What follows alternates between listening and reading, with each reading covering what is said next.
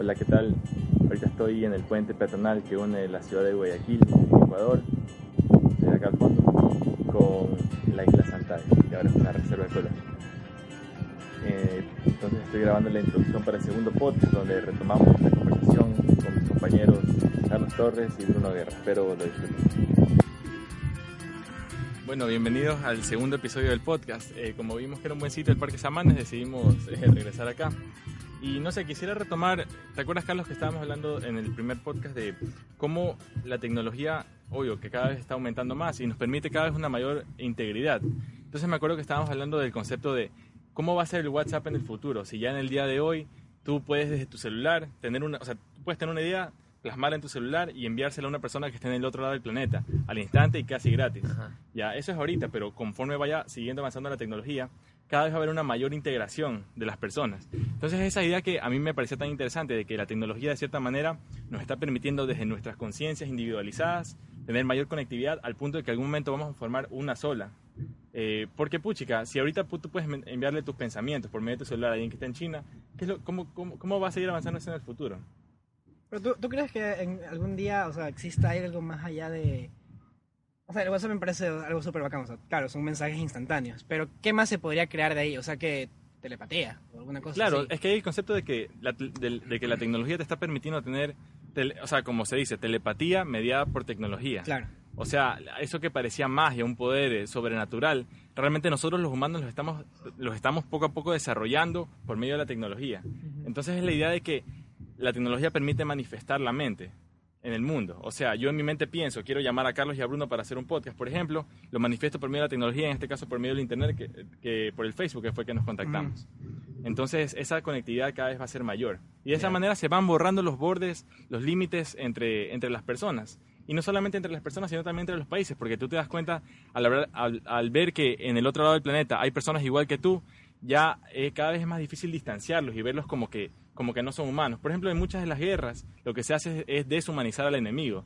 ¿ya? Pero ahora que tú puedes ver videos de Arabia Saudita y ves que la gente se comporta igual, aman igual, algunos también odian igual que acá, ya te das cuenta que son humanos y no puedes deshumanizarlos de esa manera. Entonces cada vez es más aparente que todos somos lo mismo, humanos alrededor de todo el planeta. La aldea global. Exactamente. pero el problema también es que hay la, hay la gente que en cambio piensa que esto de los teléfonos y el internet y todo eso en cambio desune más que nada a lo que o sea, cuando vives en una casa, por ejemplo. Ya. O sea, por ejemplo, yo, yo, sí, yo sí conozco a gente que, o sea, yo nunca hago eso, que te sientas en la mesa a comer y puta sacas el celular y...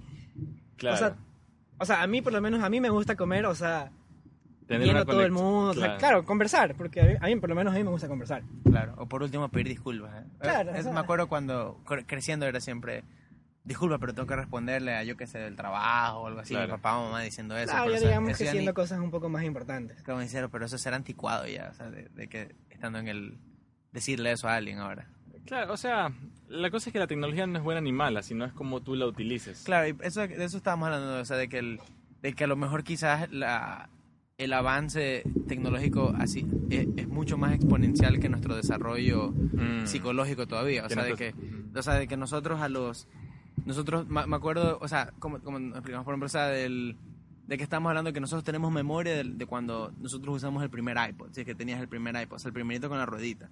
Pero antes de eso, o sea, nos acordamos de los celulares... Del Choipod. Claro, eso te iba a decir, pero no por El MP3. Pues, claro, pues, y del... Y, o sea, y eran 256 megabytes, o 50, o, sea, era, no era, nada. No era nada ahora, pero en ese tiempo eran no sé cuántos, 10 CDs, 20 CDs, lo que sea. Claro, y, pero, o sea, pero extrapolando eso de que ahora, hoy en día, o sea, de como yo, como te decía, no sé si te dije, pero, o sea, yo no he regresado al país y en casi tres años y estoy sorprendido y un poco asustado de que por eso es que me dicen que no, no, ha existido inversión extranjera, de que cuánto celular, smartphone hay, pero casual, o sea, por Dios, hasta, hasta, hasta el bucetero tiene una tablet, o sea... No, sí, sí, por ejemplo, en, en, la, oficina de mi papi, o sea, los muchachos, los técnicos, lo que, o sea, hacen mantenimiento de aire acondicionado, arreglan y todo, o sea, los manes tienen un celular, o sea, Full HD y o sea, los manes, o no, no sé, no sé, o sea, lo sacan barato o tienen, pues, a buen, buen negociante, pero... Pero el punto diciendo de que es, o sea, por, por último, antes era que con 10 dólares te comprabas así como el, el, el rompehielo en la bahía. Pero ahora, pero ahora, o sea, de que hay, o sea, que hay negocios multimillonarios o, por- o- o de, o de multimillares de, de- dinero, o sea, que para desbloquear teléfonos.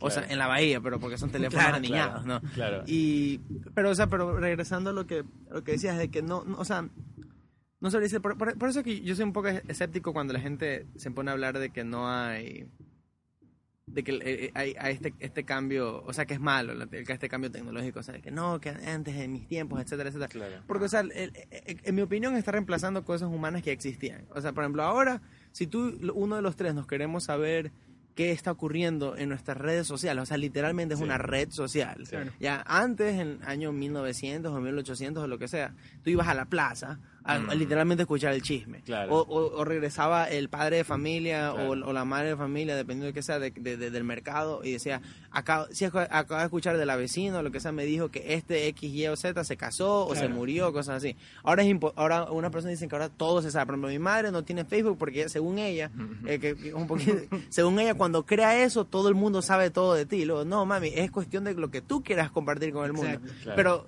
y, y, y en mi opinión, o sea, más gente sabe cosas de nosotros que por familiares chismosos, que, que, por, que por Facebook. O sea, pero eso no, se- eso no quiere decir que, Claro. que, que, que- que eso se cambie, ¿no? nada, no, la tecnología creo que es algo ahora. O sea, no siempre ha sido súper necesario. O sea, imagínate que ahorita nos quiten el internet. Claro. ¿Qué hacemos? O sea, Claro. Bueno, siempre es, que, es que la tecnología No. va desde lo más rudimentario, que la primera tecnología fueron las primeras herramientas de piedra, Claro, que nos permitieron hacer algo que nosotros con nuestra, nuestro cuerpo nada más no seríamos capaces de hacer, por ejemplo, Claro. cazar un animal más grande. Entonces ahí me gusta esa idea de que muchas de estas necesidades o cosas que a los humanos nos gustan, por ejemplo, esto de los chismes, en verdad tienen un motivo evolutivo. O sea, si te das cuenta, los humanos existen desde hace 200.000 años. ¿ya? Y las primeras comunidades de humanos eran comunidades de 100, 150 personas. Claro. ¿Qué es lo que pasa? Que tú en esas comunidades tienes que saber exactamente con qué, o sea, si es que las personas con las que convives son de bien o son de mal. Claro. Entonces por ahí la necesidad de los chismes, o sea, se necesitaba que esa comunidad pequeña supiera, ah, tal persona está metida en tal cosa que nos puede afectar a toda la comunidad. En- Entonces los chismes de cierta manera sí son una, ne- o sea, no una necesidad, pero son algo que está programado en Un- nuestro ADN. Un ejemplo de eso es, no sé si aquí existe, ya, ya mismo sabe venir internacional, pero no sé si existe aquí todavía. Pero uno, unos universitarios estadounidenses inventaron hace el año pasado una aplicación que se llama Yik Yak. No escuchado. Ya, Ya. y es y una yak es como que una cabra gringa, yo no sé, pero bueno, Ya. ahí googleen por favor que es una yak, Y acá. Pero él no, ahí pones el link en el en el video de YouTube, Sí. no mentira. Y el y es una es sea como que una cabra, y entonces son unas cabras que hacen "Meh", y entonces el, el yak es como que es una onomatopeya, se, se- como que se dice. Pero entonces el, el Yik Yak, que es un, dos, dos estudiantes universitarios lo crearon para hacer eso, una comunidad anónima. O sea, tú, es como tú- un búfalo. sí, tú, claro. Ahí ponen la imagen en el podcast después. Y entonces el, el Yikia, que es un programa, de- es una aplicación comunitaria anónima. Entonces los tres podemos guardar, guardándolos en nuestro celular, Ya. ¿ya? Y tú lo que haces es poner, yo qué sé, sí que haces solo hoy día. O, qué bestia esta profesora X es una desgraciada. O, qué horror es tener que levantarse los lunes. O sea, cosas rápidas o cosas con, con, con- con- o sea, Más o integrales. menos como Twitter, ¿o ¿no? Eso te iba a decir Pero, Twitter. pero es anónimo. Y la cosa es que es anónimo Mm. y, y puedes Ah, ya, y puedes votar. O sea, tú puedes votar positivo o negativo Claro. cada cosa que ponen. Cuando un, un comentario tiene más de cinco votos negativos, se borra. Ah, bacán. Y cuando y, y- y y luego el algoritmo funciona de que tú puedes ver los top gigs de tu área y funciona de forma geográfica. Qué bacán. Entonces universidades lo usan para, por ejemplo, decir fiesta en cuarto de ni sé qué, o, pero eso sí, tiene, el algoritmo funciona, es que si tú pones nombre propio o cualquier sustantivo propio, te elimina, porque no es para, no, es, es es anónimo como total. para saber qué es lo que está pensando la comunidad, pero de una manera Y es como, entonces no lo, individualizada, los- sino como comunidad. Realmente. entonces ellos han hecho como, el marketing es de como que es la manada de Yik Yak, o sea, Ya. es, es, por ejemplo, cómo, qué está tu manada haciendo. Claro. Y, y, y, y- ha sido revolucionario porque el, el- ha, ha- ha ocasionado un pocotón de polémicas, pero aparte un pocotón de cosas buenas, de que por ejemplo tú dices, hay alguien medio, o sea, medio, alguien se ve, alguien- hay alguien que está caminando por el pabellón, Mm. dice qué cosa, se lo ve medio raro. O policías están pasando por acá, o sea, y, o sea, y la gente lo usa como para de, de, de- de decir que bueno, o sea, ponte pila. ¿Tú Claro. crees que aquí en Ecuador alguna vez sucede eso? O Eh, sea- yo digo, yo digo más bien porque, o sea, tal vez porque somos una población tan chiquita, o sea, a comparación de Estados Unidos somos nada, no, pero, tan pero, chiquito pero que por no sé te digo si... que funciona, eh, funciona geográficamente. O sea, por Ah, sí, ejemplo, obvio, pero- o sea, por ejemplo, a- abrió un JIC de la Católica, por ejemplo. Solo de ahí. O, Ah, el JIC de la UBS o de la Politécnica. O sea, es universitario y luego se, se- más bien, si está cerca de colegios, eh, eh, de colegios o escuelas, no te funciona. Porque, bloqueado. porque es para mayores de 18 años. Mm, Ok, te entiendo. Claro. Sí. Entonces lo que está permitiendo esto es que los humanos empecemos a trabajar de manera conjunta. Sí. O Y- poner pendejadas y que la gente... Bueno, o sea, o sea, todo no tienes que filtrar. Mentira, te odiando. Claro. O sea, e- eso es lo bacán, loco, de todas estas aplicaciones nuevas que están saliendo. Y no sabemos qué es lo que va a salir en el futuro. Pero, por ejemplo, hace poco tiempo descubrí esta que se llama Periscope. Sí. ¿verdad? Que es una aplicación para lo que tú estás viendo, digamos, tú estás paseando por algún sitio, tú puedes poner la aplicación y grabas en video eh, lo que estás, lo que estás viendo, pero lo subes a- eh, en vivo al internet. Entonces, eh, digamos, tú estás grabando, no sé, un, no, cualquier cosa, y te sale 10 personas están viendo en tiempo real lo que tú estás observando en este momento. Entonces, estamos hablando de que ya no necesitamos un reportero que vaya con la cámara de la estación de televisión a grabar, sino no, que cualquier ciudadano que tiene un celular, que es prácticamente todo el mundo, eh, puede transmitir en vivo para que la gente pueda estar al tanto de lo que está pasando. Pero una pregunta, ¿solo sirve, o sea, pero sirve para todo, todo, todo el mundo? Porque O sea, hay aplicaciones que solo sirven en Estados Unidos y Europa, No, por son aplicaciones que si tienes iOS o Android te funcionan. Periscope, o desde sí. la computadora también lo puedes ver. Sí, y o sea, y no, y no tanto solo, o sea, eso es como que reportaje comunitario, pero eso por ejemplo Ah. yo lo veo revolucionando y totalmente democratizando cualquier clase universitaria, o sea, tú puedes decir, Rafael, estoy enfermo, no puedo ir a la universidad hoy. Ya. Ya, chévere, ahí te pongo el periscope para que lo veas desde la casa. Claro. Bueno, tal vez una clase universitaria sea algo muy complejo como para verlo por Periscope. Pero- Pero, eventualmente, conforme vayas siguiendo la tecnología, capaz que tú vas a tener tu Google Glass y un- alguna, algún equivalente para tu sistema auditorio, auditivo. Y vas a poder estar experimentando lo que la otra persona está viendo en ese momento. Entonces, justamente ese es el eslogan de Periscope. Experimenta el mundo desde el punto de vista de, de alguien más. Sí, Ujú. pero, pero eso es... Pero es emocionante, ¿no? Pero, pero esas son las cosas, o sea, de que yo, es como les, yo siempre he dicho, cuando la gente te pregunta de que, por ejemplo, hablando con mi abuelita, cosas así, yo le digo, ¿cuál es, qué es la cosa que más te sorprende? O sea, en términos de que si yo regresa, si regresamos en el tiempo 80, 100 años Sí. y te dijeran, dime algo del futuro, o sea, dime, ¿le puedes explicar una cosa del futuro? Ya. Y, y, y- y, o sea, y en mi opinión, o sea, aparte de aviones o de que llegamos a Marte, o sea, cosas así que son increíbles, Sí. el hecho de que, o sea, el- la- ese aparato que nos está filmando ahorita tiene Sí. acceso, como tú dijiste la otra vez, tiene acceso a la al, al conocimiento de, las, Claro. de los seres humanos. Claro. O sea, lo único que necesitas es un satélite y buena, re- y buena recepción y, bueno, y megas. Y, Claro. y- ¿Y, qué pasa cuando todo. combines esa biblioteca infinita de conocimiento con realidad virtual que pueda que pueda orientar hacia dónde, o sea, cómo se aplican esas cosas? Sí. Es- es- esa es la cosa, la- el gran paso que vamos a tener, creo. Y, y, o sea, y, es, es emocionante porque, o sea, ¿qui- ¿quién en tu vida iba, iba a predecir eso? Claro, que, de la- que vas a poder estar viendo una imagen de lo que está ocurriendo en otra parte del mundo en, eh, en un aparato que lo puedes tener en tu mano. O sea, eso es algo que eh, muchos futuristas en el pasado lo previeron. Claro. Pero, y, y cuántas otras cosas en el futuro también van a salir de esa manera? No, una vez, una vez vi que, que Skype sacó la idea de esto de la videollamada por un capítulo, creo que de los supersónicos. Ya. claro, Ah, sí, tienen claro. el telefonito y tienen una pantallita. Sí. Claro que es un, creo que es un teléfono de ruedas, Claro. pero... No, yo, sí, yo sí creo que desde hace tiempo se ha, se ha estado pensando esto de, de las videollamadas, de, Claro, o de sea, es una- es una- comunicarse sin moverte de la casa. Es una idea que ha estado presente de... Claro, creo que casi siempre. Sí, sí. Somos chicos de 23 años que solamente estamos conversando y grabando la No conversación. me da nada. Sí, no estamos Ah, haciendo nada. solo estamos haciendo. Yo estudié en la católica. Ellos están Y en la escuela. de viaje. Bueno, no, es que vino, es que no vino estaba- ¿Estás en la escuela ahora? ¿Estudiando? Es mecánica. Ah, chévere. ¿Y cómo está? Ahí estamos ya en... Recién, recién comencé, pues recién estoy en tercer semestre, segundo tercer semestre. ¿Esto, Así es, ¿esto es es. pausa o es...? No, o sea, Ah, solamente explicar que, que vino un señor y se nos quedó viendo. Y sí me estaba pasmando un poco la- la- el flujo de ideas porque no Ah, sabía. bueno, sí. Creo que lo vi por la periférica. Sí. No, pero eso... Sí, ves, eso, es- eso son esas cosas. Y no es solo de, de aquí nomás, o sea, de Ujú. que decir, lo primero que pregunto es de, que, de qué empresa somos. ¿Qué empresa? Ya. ¿Qué empresa? ¿Qué yo voy a decir? No, solo estamos conversando. Era que nos inventemos una. Burguesas, somos Sí. burguesas. No, que eres loco. Radio Samanes. Radio- Eso sí. Oye, era que digamos Radio Samanes S.A. bueno, y, y de la pregunta que le hice a tu abuelita, ¿tú qué te responderías? O sea, Oye, y- ¿qué es lo, qué es lo que, si regresaras, qué es lo que dirías? O sea, yo, yo, le, yo, yo explicaría un iPhone. Explicar un iPhone, esa cosa...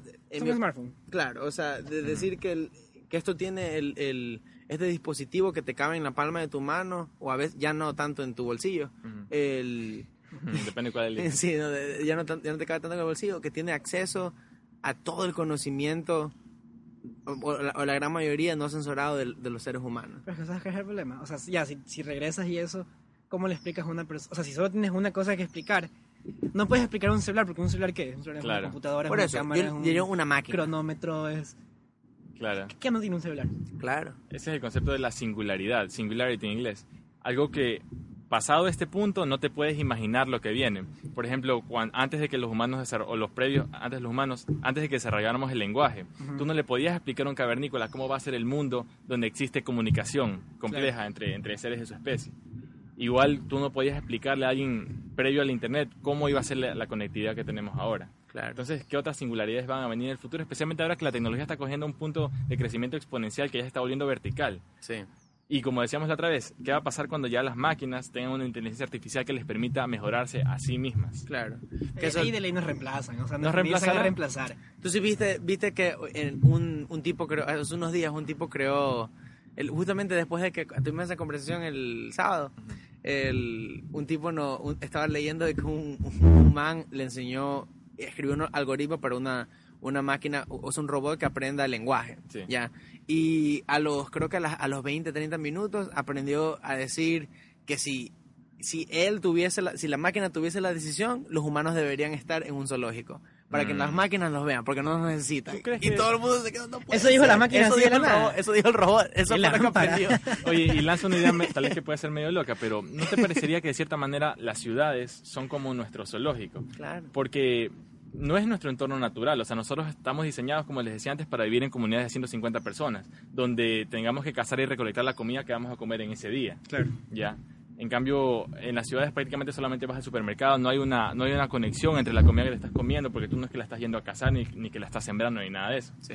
Eh, vivimos permanentemente con aires acondicionados, o sea, es una cosa que no es nuestra manera natural en la que estaríamos en, eh, en como, vale la redundancia, en la naturaleza.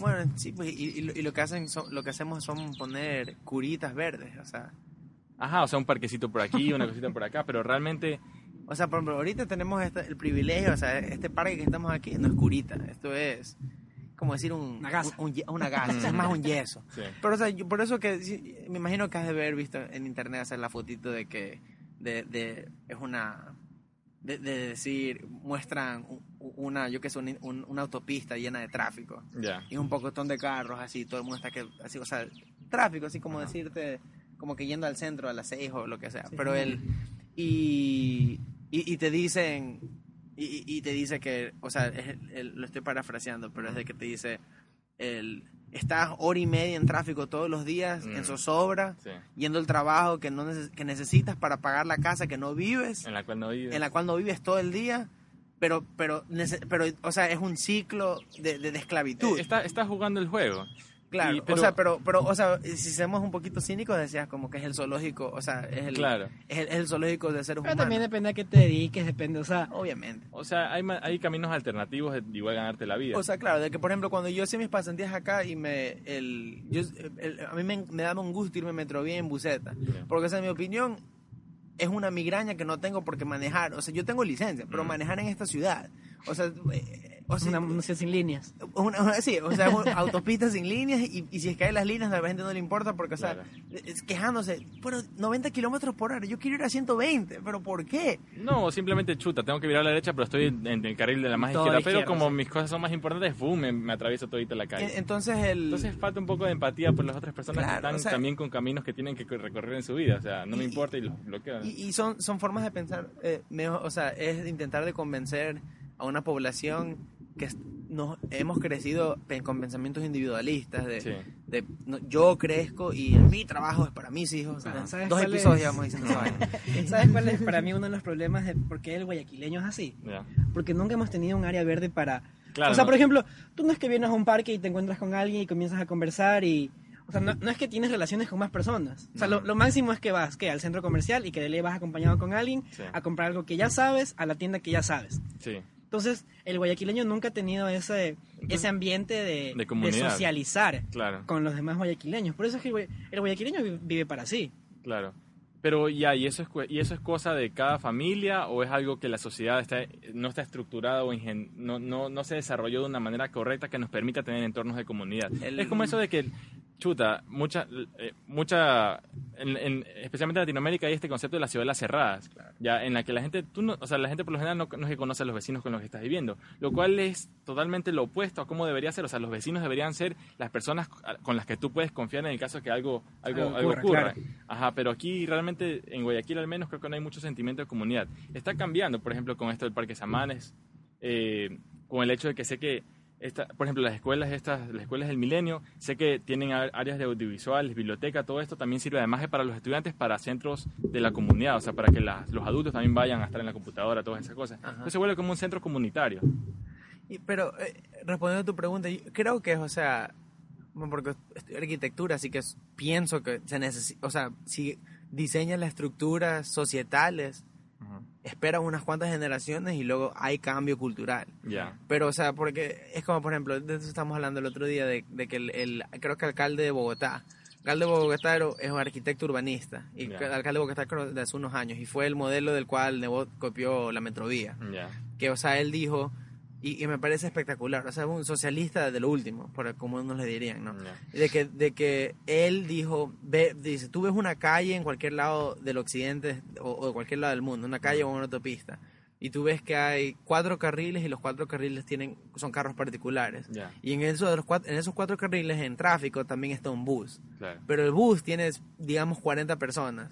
Y los carros particulares tienen una a cuatro. Ya. Ya. O quizás la mayoría tienen Claro. solo una persona. Entonces lo que él dijo es que eh, una democracia verdadera sería el que, un, que haya un carril aislado para el bus, porque el bus es más importante que un carro. ¿Por qué? Porque ya hay más personas. Porque ya más personas y es colectivo. O sea, es eh, entonces, pero no es justo poner a un bus en el mismo tráfico que todos los carros Mm. particulares, porque el- cuando si yo, por ejemplo, si los tres tenemos un carro y nos vamos a- y nos vamos, a- o sea, estamos tomando esa decisión de que yo quiero estar en tráfico. Pero si, ¿cuál es el incentivo? Por ejemplo, de que hay veces en tráfico cuando la, cuando la metrovía no, no le invaden el carril, Sí.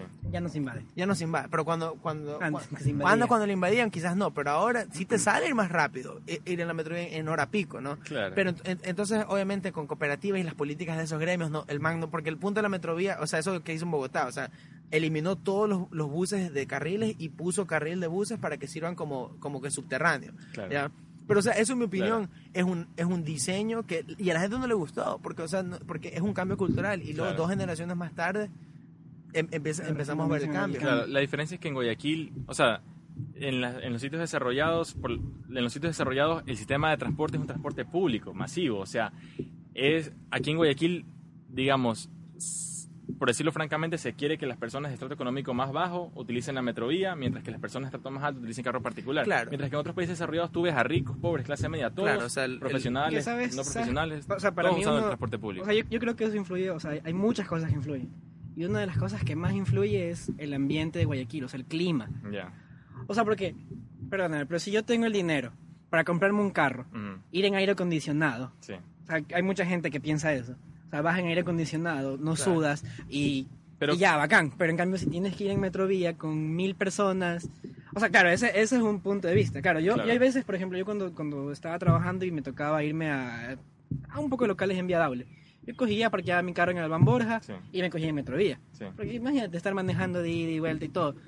Pero yo creo que uno, o sea, una persona aquí rica en Guayaquil no te va a coger un, un transporte público. eso y además el transporte público en Guayaquil, Claro, pero, pésimo. pero justamente, pero justamente es porque no está de- eh, estructuralizado de manera correcta. O sea, ya, Diseñado. ahorita hay hacinamiento en las metrovías, pero ¿qué pasará si hubiera cantidades suficientes de, de unidades para que no tengas que ir hacinado? Hubiera aire acondicionado también en las unidades. O sea, Claro. son, cosas, son cosas que si que se llevara de mejor manera, eh, las personas que pudieran manejar un carro preferirían ir en metrovía porque el transporte público funciona igual o más eficientemente. O sea, mucho claro, más barato. son como son incen- incentivar cambio de, de- de comportamiento humano. O sea, de- Claro, es, es cambio o cultural. sea que, porque- por ejemplo, yo cuando, así como, porque estoy de acuerdo con Bruno, o sea, él, cuando él le, le- le llegaba, cuando, cuando a mí me tocaba hacer pasantías en, y me, me tocaba ir al centro a una firma de arquitectura o me tocaba ir a la casa grande, o sea, tenía que ir semiformal, o sea, con camisa, entonces yo sabía que ir con camisa en la metrovía, eso yo llevaba sudadito, entonces yo me ponía una camiseta más fea, o sea, que yo la sudaba y con la el cambio de ropa en la mochila, llegaba al, al- al trabajo, claro. me la cambiaba y Claro. luego ahí me veía todo chévere, pero ahí se veía, eso sí, se veían estos... eh, medios irónicos diferencias de estratos económicos, de Sí. que el jefe tiene la oficina con aire acondicionado Claro. y entonces él sí puede pues llegar al, al, con el carro. y tiene el parqueo para él, porque obviamente en el centro con donde parqueas el carro y cosas así. O sea, el centro me es un, es un buen ejemplo del, de cómo son, son- porque en, en ciudades grandes como en Estados Unidos, como Nueva York, o sea, como tú dices, el- el- en mi opinión, yo estoy de acuerdo, el, el país, un país se ve que ha hecho progreso social y, y que en verdad está desarrollado, es cuando tú ves a, a- a alguien del 1 o 5% económico al lado de alguien que no tiene dónde dormir, Claro. al lado del estudiante, todos en el mismo bus o subterráneo Claro. o lo que sea. Y lo que pasa es que es hacer una sociedad también donde no hay el miedo de que la persona al lado te va a hacer daño. Pero Pero ese eso es miedo, lo que te, te estaba diciendo. y ese miedo, o sea, está causado por la desigualdad, por el hecho que la otra persona, no sé, pues no qué, pensar, qué pensarán, pero, pero en una sociedad en la que todos, a nadie le faltan cosas básicas, tú no es que estás eh, con miedo, por ejemplo, de- o sea, digamos, aquí hay la idea de que tú puedes vivir en tu ciudad cerrada, poner muros, no dejar entrar a los demás y, Y vas a vivir pones- aislado. No, pero pues, y pones muros adentro de los muros también. Pues. También, Ya, claro. ya, tratando, Y los de- vidrios tratando de aislarte de la parte de la sociedad con la que no quieres convivir, pero en la calle igual te los vas a encontrar. Y muchas veces a manera de los delincuentes que tanto miedo le tienes. O sea, no puedes tratar de aislarte y vivir eh, solo en una sociedad, en- o sea, siendo los humanos un, un ente que está diseñado para vivir en sociedad. En, en, en sociología urbanística hay, un, hay, hay teorías de que por qué ocurre eso en ciudades, de que, el, eh, que los seres humanos, nosotros, en, en- como tú dices, empezamos en comunidades más chiquitas Sí, y de que en, en, en, en sí, ayuda, o sea, como en comunidad, o sea, comunidad colectiva, de que todo el mundo se conoce, que si me pegan a mí es como si nos pegaron a todos. Que hay seguridad porque todos estamos juntos, y si a mí me falta la plata para, yo qué sé, el pan, está mi, mi vecino me, me, me invita a su casa. Claro. O sea, es como que más como que ayuda no comunitaria. claro, el problema O sea, es que, por lo menos aquí, bueno, por no eso, cuando tú lo comparas y contrastas con una ciudad, ya que una ciudad lo que hizo fue, históricamente, ciudades han sido mecas culturales, individualistas. O sea, yo sé que, el, el- por ejemplo, cuando yo voy aquí en Buceto, camino en el centro, o por lo menos aquí, hasta en el Parque Samana, yo, yo, no, yo no espero ver a nadie en los ojos. O sea, yo no espero, Mm, yo no espero claro. absolutamente ninguna interacción humana, Claro. porque yo estoy aquí por mi cuenta. Claro. La gente se- de todos los lados del mundo se van a ciudades, del, las ciudades, las metropolitanas del mundo, como Sí. Nueva York o París, o Inglaterra, o lo que sea. Siempre históricamente, y por eso históricamente han sido sal- como que salvaguardias para estratos demográficos que no son representados en comunidades pequeñas. Por ejemplo, cualquier, per- cualquier comunidad históricamente, comunidades LGBT, Ujú. eh, artistas artistas que no son, que, que, no, que dicen, ah, ¿de qué vas a comer en aquí? Porque tienes que ser granjero. No, pero yo me voy a París, ahí a hacer mi cosa y a mí nadie me juzga. Y esa es la cosa, pero Claro. en cambio es esta ironía de que nadie te juzga porque todos son individuales juntos. Claro. Pero de ahí intentar de conversar de que todos nos tenemos que llevar bien. Pero ¿para qué si a mí no me importa el de al lado? No te importa. Si será eso porque en la ciudad viven tantos millones de personas que te desensibilizas a los humanos, ¿sabes? Quizás. Tantos humanos por todos lados que, bueno, Quizás, uno más, sí. uno menos. En cambio, si vieras, chuta, en un un pueblo pueblo de 100 chiquito personas. y, y tú vas por la calle y viene una persona en, en tu dirección, no es que puedes, ah, no, no veo nada. No, o sea, lo mínimo que puedes decir es un hola. Además, sí. esa es una persona que no es que te vas a encontrar una vez y nunca más lo vas a volver a ver Es, como los que ocurre en la claro, ciudad. aquí. Es Y una lo- persona que lo vas a ver en el transcurso de tu vida constantemente. Lo, lo horroroso fue, o sea, yo, yo sí sentí cambio inter- interno mío viviendo cuando en, en Bennington de la universidad, que es en Bennington en Vermont, el, es una ciudad, la ciudad, la tercera ciudad más grande de Vermont, 15.000 personas. ¿ya? O sea, creo que la Alborada tiene más personas que eso. Y, y- y- La y- joya. Y, la- Déjame la- te paso el y Si no el... problema. bueno, Como es, una orden. O, o ponemos los dos micrófonos allá, porque así está, o sea, así Sí, sí, está. es fuerte, eso es lo que estoy viendo. o me pongo acá, pues con Carlos. Ya, dale. Pero bueno, estamos jugando aquí sillas musicales. Y, y ¿qué, qué está hablando? Ah, bueno, entonces yo sen- sen- sentí el, el cambio ca- cambio interno mío de, de, de- de- de estar en una ciudad de 15.000 personas, donde literalmente, o sea, viviendo en- cuando yo crecí en la Alborada, eh, teníamos al, el- por ejemplo, el, el del bazar, el de la tienda de la Mm. esquina, ellos me conocían, claro, claro. ellos me conocían, Claro. ¿no? O sea, o por ejemplo, como yo vivía cerca de la rotonda, sabía que el, el árabe que me vende el shawarma y el del pescado, o sea, todo, todo eso sí conocen, ¿no? Pero, o sea, Claro. no, no necesariamente conocer absolutamente a todas las personas que interactúan. Pero igual hay barrios y barrios. Claro. O sea, Claro. por ejemplo, yo llevo viviendo 10 años en, en, en Lomas de Urdesa. O sea, yo, yo sé que tengo vecinos, pero de la mayoría no sé ni cómo se llaman. Claro. O sea, y, y bueno, por, por lo menos por mi casa no hay ni una tienda ni nada, entonces... Claro. Ni siquiera con el tendero me llevo. Claro, pero eso es porque no es porque las ciudadelas no es que han sido diseñadas expresamente para que haya un sentido de comunidad. No. Pero sí se está haciendo, por ejemplo, no sé si han visto en la isla Santay, ya que ellos tienen esta ecoaldea, ni siquiera, no sé cuántas familias viven, pero tienen un centro comunitario donde se reúnen, tienen conversaciones, o sea, hay la idea de que expresamente queremos que aquí haya un sentido de comunidad. Eso es lo que nos falta. O sino también con esto de las policías comunitarias, las, las unidades de policía comunitaria, que igual son un centro, eh, como que digamos, el, eh, un punto de encuentro en el barrio. Eh, y ese también creo que es uno de los roles que está tomando la policía aquí, como que, que la, la policía sea vista no como un ente externo que está aquí solamente para, bueno, está para protegerte, sino también para ser parte de la comunidad. Sí, pero eso... Pero es que yo creo que ahí, o sea, mediante policías y eso, yo creo que no se podría hablar mucho, en, o sea, por lo menos en Latinoamérica, porque, Ya. o sea, yo no creo que hay un, un solo país de Latinoamérica que le guste la policía, le gusten los militares, le guste la armada, como, como es el ejemplo de Estados Unidos. O sea, Claro, tú en pero- Estados Unidos dices que eres del Army y, y todo el mundo te respeta, todo el mundo te... todo. Aquí dices que eres de la armada y todo el mundo te trata mal. ¿tú crees? Sí. Em, Yo creo que Latinoamérica, o sea, yo creo que Latinoamérica tiene el odio hacia, hacia esto de, no sé, del ejército, Pero- digamos. Pero en todo caso, no sé, al menos desde mi perspectiva, yo veo un policía y no es que pienso, chuta, este man, si es que está alterado psiquiátricamente, puede ser que saque la pistola y quién sabe. Claro. Eso en Estados Unidos es una, es una posibilidad real, especialmente si eres afroamericano o alguna minoría racial. No importa si eres policía o no, todo el mundo puede cargar un arma allá. Claro, pero ya hay tantas incidencias repetitivas de que un Sí, policía paró a un afro- afroamericano para hacerle cualquier cosa y la situación se salió de control y terminó matando al tipo. Claro. Ya, Bueno, pero Eso es una situación real que tú, si eres un afroamericano en Estados Unidos, tienes que y ves un policía con un arma, es una posibilidad. Sí. Aquí en Ecuador, al menos yo no tengo esa sensación con la policía, no sé. No, no, yo, yo tanto, bueno, no, no te hablo tanto de la policía más bien, sino del ejército. Por el problema que tuvimos nosotros en, en la época de la dictadura, pues. O sea, no es, que, no es que solo Chile estuvo en dictadura con Pinochet, sino que en esa época, ¿quién estuvo en dictadura? Ecuador, Colombia, Perú, Venezuela, Bolivia. Argen- Argentina. La dictadura argentina también fue, fue desastrosa. Brasil.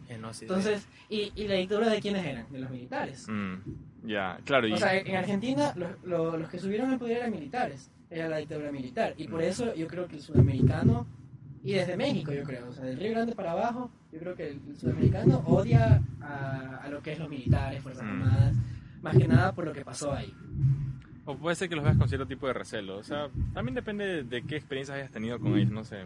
Es, es, es difícil, creo que es difícil como que, por lo menos en términos de fuerzas policiales y fuerzas militares en, en sociedad actual, moderna, y, y para colmo luego sociedades jóvenes que son, en mi opinión, todavía toda Latinoamérica, Mm. es difícil dar como que generaliza, generaliza- generalizaciones, porque más que nada porque, o sea, eso no- nos, nos quedaremos aquí una hora más explicando, o sea, la antropología y el diseño histórico de qué, o sea, el, el, el ecuatoriano como país fundado en 1800 y pico, y, y, y qué- en qué basamos nuestro modelo Eh, policial. Eso te iba a preguntar, eh, ¿a qué te refieres con somos sociedades jóvenes aquí las lat- latinoamericanas? Bueno, o sea, en mi opinión, cuando, eh, bueno, eh, jóvenes en mi opinión de que, por ejemplo, eh, es lamentable, pero esta es mi opinión, o sea, la mayoría del hemisferio sur latinoamericano ha basado su eh, cultura y, y- y sociedad con, eh, basados en Estados Unidos.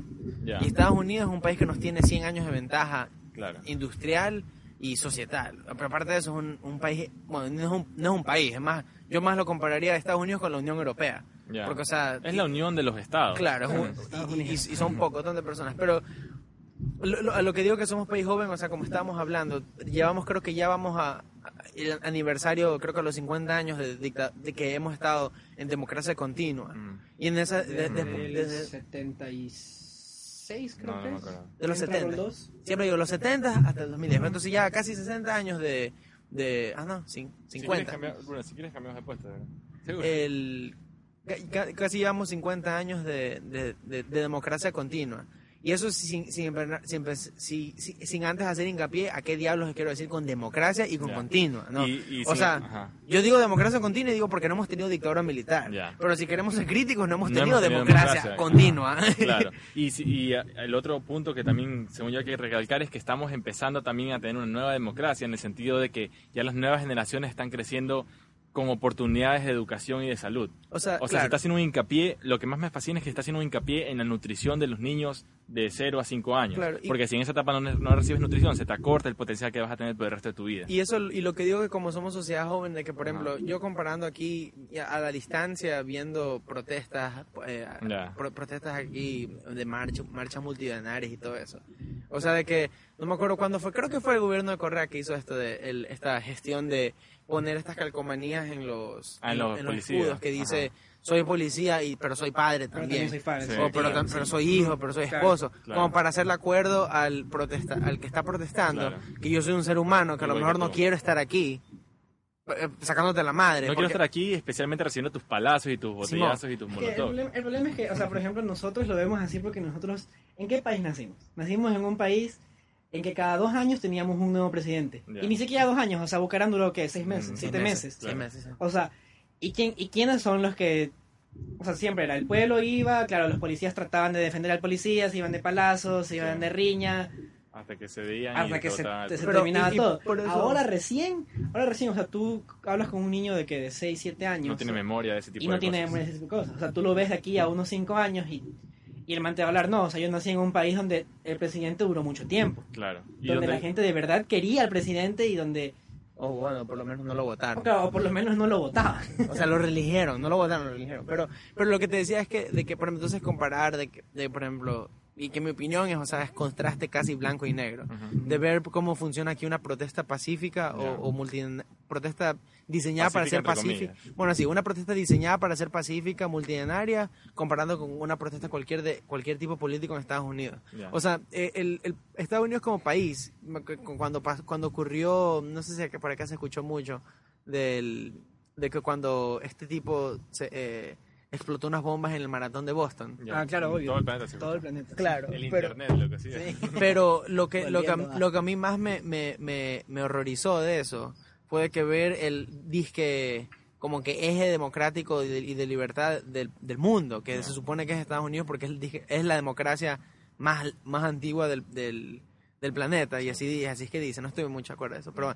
Y de un día para otro y dijeron, cierre, cierre, cerramos, van a cerrar a Boston y lo, y lo, y lo declararon zona militar. Ya. Y nadie sabía de dónde diablos salieron tanques de guerra. Mm. O sea, se- no había policía. Fue una total militarización de la policía poli- policial estadounidense. Que eso no se ve aquí. En cambio aquí, o sea, todavía estamos, todavía estamos como que decir, por ejemplo, aquí todavía las presidencias se hacen y no se hacen si es que los militares quieren al gobierno o no. Ya. Porque, o sea, porque, porque obviamente tienes a los policías de protestas y obviamente cuando tienes 100.000 personas protestando con palos, o sea, estos manes no- ni, ni por mucho que les pague se van a querer ir. En cambio en Estados Unidos, o sea, por mucho que el, el- o sea, tú tienes que pedir permiso para, para sacar protestas y luego te dan el Claro. cordón policial y Claro. están policías con caballos y los paletas diciendo, ahí no te intentes sacarte el, Ah, el allá, arma". allá, allá tienes que pedir permiso para hacer una Claro, protesta. claro, o sea, tienes que pedir permiso porque, o sea, porque es- Justamente este tipo de cosas yo al menos no lo había escuchado y mucha gente que está escuchando tampoco lo había escuchado. Y entonces, por es ejemplo, el- la difusión de las por, ideas por- nuevas, eso, loco. por eso es que, claro, por ejemplo, cuando fueron las protestas de Wall Street, por ejemplo, en. Estados Unidos,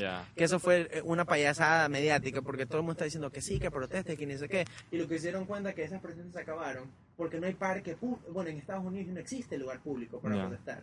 No, Claro. exi- no existen en Nueva York, que fueron esas protestas, fueron al parque Zuccotti y al, y al, y al- y al Central Park, pero esos parques son privados, son due- co- corporaciones son dueños de esos parques. Claro. Entonces, como, Ah. son, como son propiedad privada, los manes pueden llamar a la policía y decir, estos tipos, 15 personas están en, mi, están en mi parque, dañando mi parque, que es propiedad privada, y los podemos ir a votar. Y entonces Claro. todos esos manes, y que les gusta, no, tienen ahorita récord policial por, Mm. por hacer protesta pacífica, por sentarse en un parque y ya no pueden conseguir trabajo. Estos pelados de 18 y 19 años, y ahorita están, están toditos jodidos, pero ahorita están saliendo que, como eso ya fue como hace 4 años. Claro. El- pero entonces, haciendo el contraste de acá, de que el... De que los policías les pueden lanzar bombas molotov y ellos solamente tienen que tratar de no quemarse, pero no Oye, pueden aprender. ¿viste- viste Oye, cómo les que es lanzaban las bombas? Oye, es impresionante los palazos como bola de billar, como decía el presidente. O sea, Y el- y esa es la cosa que esa es la conversación la conversación que dice ocasiones y es una conversación tóxica. Porque o sea tienes de un lado no, no es, de- no es cuestión de ser de oposición o de pro, o, o- o de o de Pro gobierno. o de, pro- o de pro gobierno es cuestión de que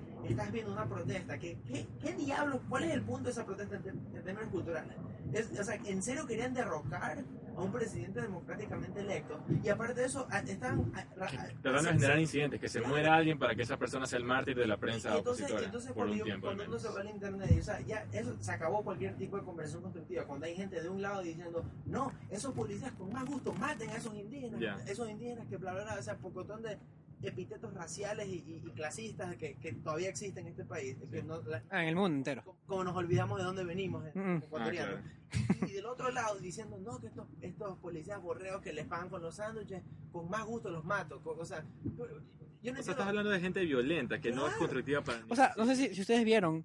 Yo veía, yo veía en, en canales que son en contra del gobierno, o sea, de Coavisa, todo eso, Ya. como, no, es que es así, o sea, como había gente que sacaba la piedra de la plaza y le iba y le daba contra la misma piedra en la otra plaza para sacar más piedras. O sea, Claro. Claro. ¿en qué, en, en qué se basa la protesta cuál es política tu en este, objeti- la- la- la- el- perdón, Por eso la- que yo le, el, cuando, cuando yo la- estaba la hablando, protesta pacífica en Ah. este país. yo estaba hablando con, con mi hermano en, hace unos meses y él me decía, estás feliz por re- regresarte a Ecuador con, que, que dice que, que est- están, que, que lo van a votar y yo- que lo van a votar el presidente y luego, no, porque esa es mi opinión, una democracia saludable, es una democracia que tenga gente protestando pacíficamente, porque eso es bueno, o sea, Pero siempre que protesten por cosas eh, en cuanto a ideología, como que, o sea, claro. o sea, que sean claros en no se están haciendo bien las cosas en tal o tal sentido. O sea, Pero claro, aquí no pues, ves eso, lo Yo- que claro, ves pues es tratar vi- de votar al en- en- gobierno. claro, y- yéndome para encontrarnos con ustedes en, en la parada del paso peatonal de la buceta, vi pósters para en la autopista que era para el, el paro de agosto, y decía, paro nacional, y lo único que decía, no más impuestos al pueblo. Ya. Punto. O sea, eso supone que con, con- Es que ese es el problema. O sea, no sé si tú escuchaste la marcha de, de Nebot, la de, la de- ¿Cuándo fue? ¿El 15, el 13 de julio? fue, para julio, Ya, fue- fue para la fiesta No sé juliana. cuánto J. ya. Oye, yo, yo, escu- Ajá. yo escuché la, el discurso de Nebot. Sí. O sea, y, y no dijo nada más que... No, fueron dos minutos de decir, insultar. Claro, dos minutos de hay adoquines en estos lados Mm. y luego. O sea, no, 19 nunca es que dijo, ok, ya, quitemos este, este impuesto esta de la plusvalía, pero hagamos esto. O sea, Es que la gente no le inter- es que la gente eh, común y corriente no tiene una herencia, una plusvalía que, le- que vaya a hacer que le afecten ese tipo de leyes. Es más, la ley de la plusvalía ni siquiera tiene por qué perjudicar. Pero en todo caso, ¿cómo le vas a hablar a gente que no tiene, no va a heredar, que les afecte? O sea, para mí están siendo bien claros con este tipo de cosas como la calculadora de herencias. Que tú dices, bueno, estás en contra de la ley de plusvalía o la ley de herencia. Ya, pues métete a la página de internet, pon cuánto piensas que vas a heredar y te sale claramente cuántos impuestos vas a tener que pagar. Probablemente no pagues nada, o si pagas vas a hacer una La cantidad mínima. casi cero. O sea, yo, yo, yo me he metido a la página y todo, y de plusvalía yo tendría que pagar cero. Y, Ya. y la mayoría de cosas son cero. O sea, Sí. la plusvalía más que nada no es para ni, ni gente rica, ni pobre, ni, ni, ni nada. Ni Por eso- nada. es para evasores. Es para, la, la gente que, que, claro, compra un terreno, no le hace nada, claro, va a pasar algún aeropuerto cerca, Ajá. claro, vende el terreno después de 10 años en, Y peor aún en si- más de 100 veces lo que Claro. compró. Y peor si sabía antes de tiempo dónde iba a estar Claro, el los especuladores. Ajá. Especuladores, eso. La, la cosa es que, eh, y eso sí, como que devolviéndola a la, a la, a cómo empezó esta conversación, o sea, en términos de tecnología educativa y todo eso. Eso sí me parece, e- e- esa es como que la, esa es la, la promesa, algunos dicen falsa o promesa idealista de que, de que puede ocurrir en, en términos de conversaciones nacionales con Ya. redes sociales. De que, Ya. por ejemplo, yo todavía estoy en shock, de que el, el- en shock de que el, el primer mandatario del- del- de la República de Ecuador tiene una cuenta de Twitter, que esté, pero no es, o sea, en todos los países desarrollados del mundo, tienen, todo el mundo tiene cuenta de Twitter porque, bueno, hay que tenerla, que sí, que necesita no para seguir, ellos. pero no lo manejan ellos, pero no, ese man, para bien o para mal, este tipo se viene, ve el, el de, de cualquier Carlos Torres, que bueno, que mi nombre es común también, cualquier Carlos Torres se mete a Twitter y pone Rafael, es, Mashi Rafael. Sí. ¿Por qué. ¿Por qué diablos tuve que hacer fila de dos días en la Cenecid y todavía no me dicen cosas? Y este desgraciado, si es que lo ve, me pone, te responde y te pone al ministro de Educación favor, Favor de de atender. atender al- al- a este ciudadano. O sea, y eso me parece increíble en términos de, de que... Una vez me, una vez sí me dijo eso. Ah. Sí. Entonces estás quitando la, la traba entre el ciudadano y la autoridad. Pero entonces, en ese sentido, e- eso sería como que si, si somos un poquito más idealistas de... de- eh, o como que no, no tanto cínicos, pero o idealistas de, de qué tipo de conversación nacional podría ocurrir Sí. durante redes sociales. El problema es que los promotores o, o- o- o- o- es tan fácil, en mi opinión, en, en una red social hacer que algo sea que se vaya viral o, o- Claro, o que sea claro. o que sea súper compartible. Claro. Después, pues, ni siquiera, como yo vi, me acuerdo que el- al- cada día era que se veían, mostraban fotos de un, de un policía como que medio matando a un niño y me decían protestas de Galápagos. Y luego al día Mm. siguiente me decían que era, yo qué sé dónde diablos habrán sacado esa, foto hace cinco años de- en. Siria o algo así. y lo- Y, y- pero es porque el internet es muy fácil. O sea, podemos decir, a mí no me gusta Correa, Albert Einstein. Y, y la gente lo cree. La gente lo cree O porque sea, ve la foto, sí. Y porque, y, y porque es difícil, es difícil en- en- hoy en día saber quién lo dice, quién dice y quién no. Pero eso sí, mi ¿Tú crees que es opinión. difícil? O yo creo que el internet, tú ya no puedes engañar por medio del internet porque si tú pones una mentira va a salir un man que te va a mostrar. Aquí está la Pero prueba de que estás depende mintiendo. de quién seas. Claro, pues, o sea, por O sea, No, de- depende depende, de depende, quién o sea, por ejemplo, yo sé que tú, tú ves una foto, claro, de Albert Einstein que dice, claro, soy correísta. O sea, yo sé que tú vas a ir al internet y vas a buscar en Eso 3000 no puede, páginas. no puede ser que Albert Einstein está vivo. Claro, o sea, pues. 3000 páginas viendo de, de que- quién mismo dijo eso. O sea, tú dices que alguien que alguien puede que sí se la crea porque no tiene el interés de averiguar hasta el fondo la verdad. Claro, porque, o- sim- porque simplemente, o sea, porque quiere convencerse de lo que ya cree. O o que- tal vez simplemente por un odio que exista hacia cualquier otra cosa. Claro. Por ejemplo, la otra vez vi una foto que decía que la carretera Loja-Zamora, que sí, que se despedazó, y mostraron una carretera que, que parecía de bicicleta, o sea, era así, chiquitita y de tierra y de piedras y nada más. O sea, yo digo, ¿cómo van a decir eso? Yo, yo, yo, yo que me recorrí el Ecuador entero, o sea, de Loja a Zamora son carreteras de concreto, de, o sea, doble carril y Sí. todo, o sea, por, Claro. e- por eso es que ahí me doy cuenta que las redes sociales eh, difunden muchas cosas que son Por- mentiras. Por, eso te digo que es, es muy fácil que se que la porque en mi opinión no, toda bulla no es mala. No. Pero pero el, el el problema con redes sociales en países en países como el ecuatoriano que todavía somos muy jóvenes políticamente para tener conversaciones críticas. Claro. Tanto así que hay algunas personas, yo, yo, yo he leído críticas y estoy un poquito de acuerdo. Sí que me pongo a poner un poquito más radical anarquista, o sea, anti, anti-estado total. De que, o sea, hay algunas personas que piensan que Ecuador es una es una, democ- una es un modelo de democracia verdadera, Ya. porque no, so- no, no solo somos democráticamente representados, o sea, tenemos más de un partido y por más que a la gente no le gusta de que algún jugador de fútbol o alguien con un, con un título universitario no se lance para ser presidente, pero hay gente que dice que eso es una democracia verdadera, porque es el que representa al Mm. pueblo, no, Claro. nece- no necesita, porque, o sea, ¿cómo, ¿cómo diablos pones quién debería representarte? No, porque eso es lo bonito de la política, o lo horrible, depende de quién sea. Pero cuando lo comparas con la democracia más antigua y poderosa del mundo, que es Estados Unidos, donde el voto es opcional, Mm. y, y son y son lo- la gente que sale a votar y las demográficas, o sea, son, son números horrorosos. de- o sea, creo Claro. que con la segunda elección de Obama fueron, la- era la primera vez en la historia que, que salían como 40% de, del, de, de- de todos los votantes posibles salieron a votar. En cambio, cuando lo comparas, pero cuando comparas allá, que eso es una cultura de impuestos, de todo, Claro. es, es el, el- tus impuestos son los que te hablan. Por ejemplo, yo, yo pagué impuestos en Vermont, pagaba impuestos al Estado y el impuestos a- a federales. Y por ende, yo teni- no soy ciudadano, no era ciudadano estadounidense, era Claro. residente del Estado. Pero por, pero por ende tenía el derecho de mandarle un correo o llamar a mi congresista, representante de mi cantón, por así Claro. decir, y decirle por qué estás votando a este porque yo te estoy yo le estoy pagando la plata a su salario que cosa que sí existe aquí o sea literalmente eh, nosotros Con una diferencia. con que- diferencia con que el, presupuesto ecuatoriano no, no viene todo de impuestos Y con otra diferencia que allá el lobbying es legal. Acá Claro. es- se llama tráfico de influencias y es penado. Claro, Ya. entonces, y- entonces el- lo que ocurre acá es de que todavía, en mi opinión, o sea, este país sí es verdaderamente todavía joven y por eso es que nos sale el tiro por la culata más de una vez, de que puedes votar, en, en 10 años puede haber un universitario profesor de Harvard, Mm. ¿ya? O Bucaram.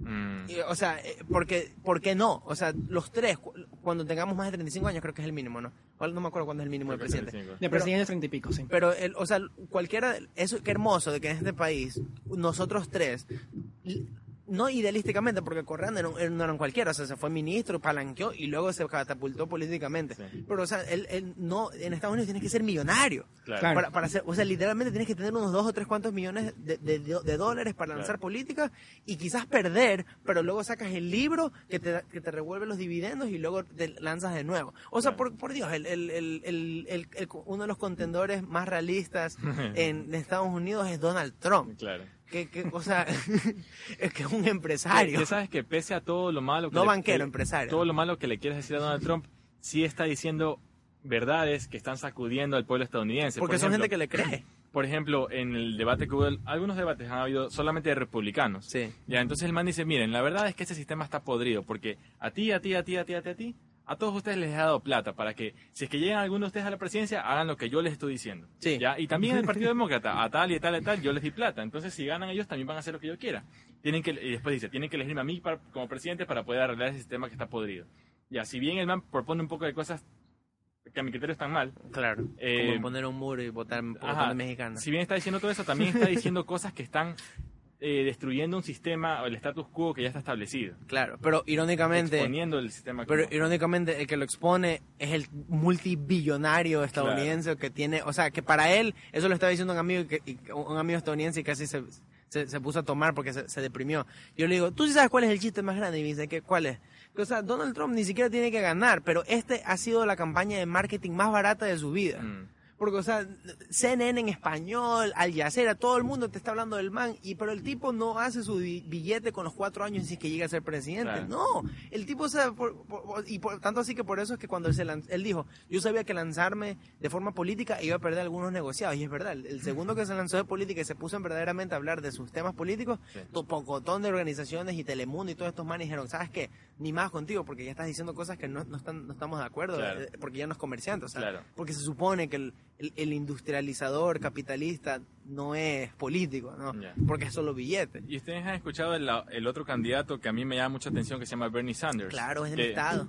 Ah, es ah, bacán, claro, pues. Es alcalde, El- alcalde de Burlington. El man me parece tan bacán, loco, porque está proponiendo prácticamente lo que está pasando en Claro, Ecuador. pues, que se le eso- cobre eso más- socialista y de lo último, por eso es que lo van a matar, el pobre. Yo, pues. El problema que no. man no entra ya. Oye, no, si está... Aunque no lo creas, está creo que segundo en, en los candidatos demócratas. Sí, está, Clinton. está en, cuando hay- justo ayer me llegó un correo porque yo le, le doné 5 dólares al, al Ajá, man. eso es lo, loco, El- ta- tantas huevadas. Mira, el man dice, yo, Sí, yo para mi candidatura no quiero recibir plata de las multicorporaciones y sus dicho no. millones de dólares. Yo quiero nada más recibir eh, aportes económicos de los ciudadanos. Tú puedes dar 5, 10 dólares, 100 Sí. dólares, 1000 dólares. Entonces- la cosa es que el man quiere ser financiado por la gente. Y entonces, Para no deberle nada a las corporaciones. él hace, cuando, cuando anunció su candidatura en mayo, eh, estaba a 50 puntos de Hillary en, en, en, en Iowa, que Iowa es uno de los estados que usan para, para como para hacer el, el, el exit poll político. Ya. Estaba a 50 puntos de la man, o 50 porcentaje. Y ahorita, esta semana está a 7. Mm.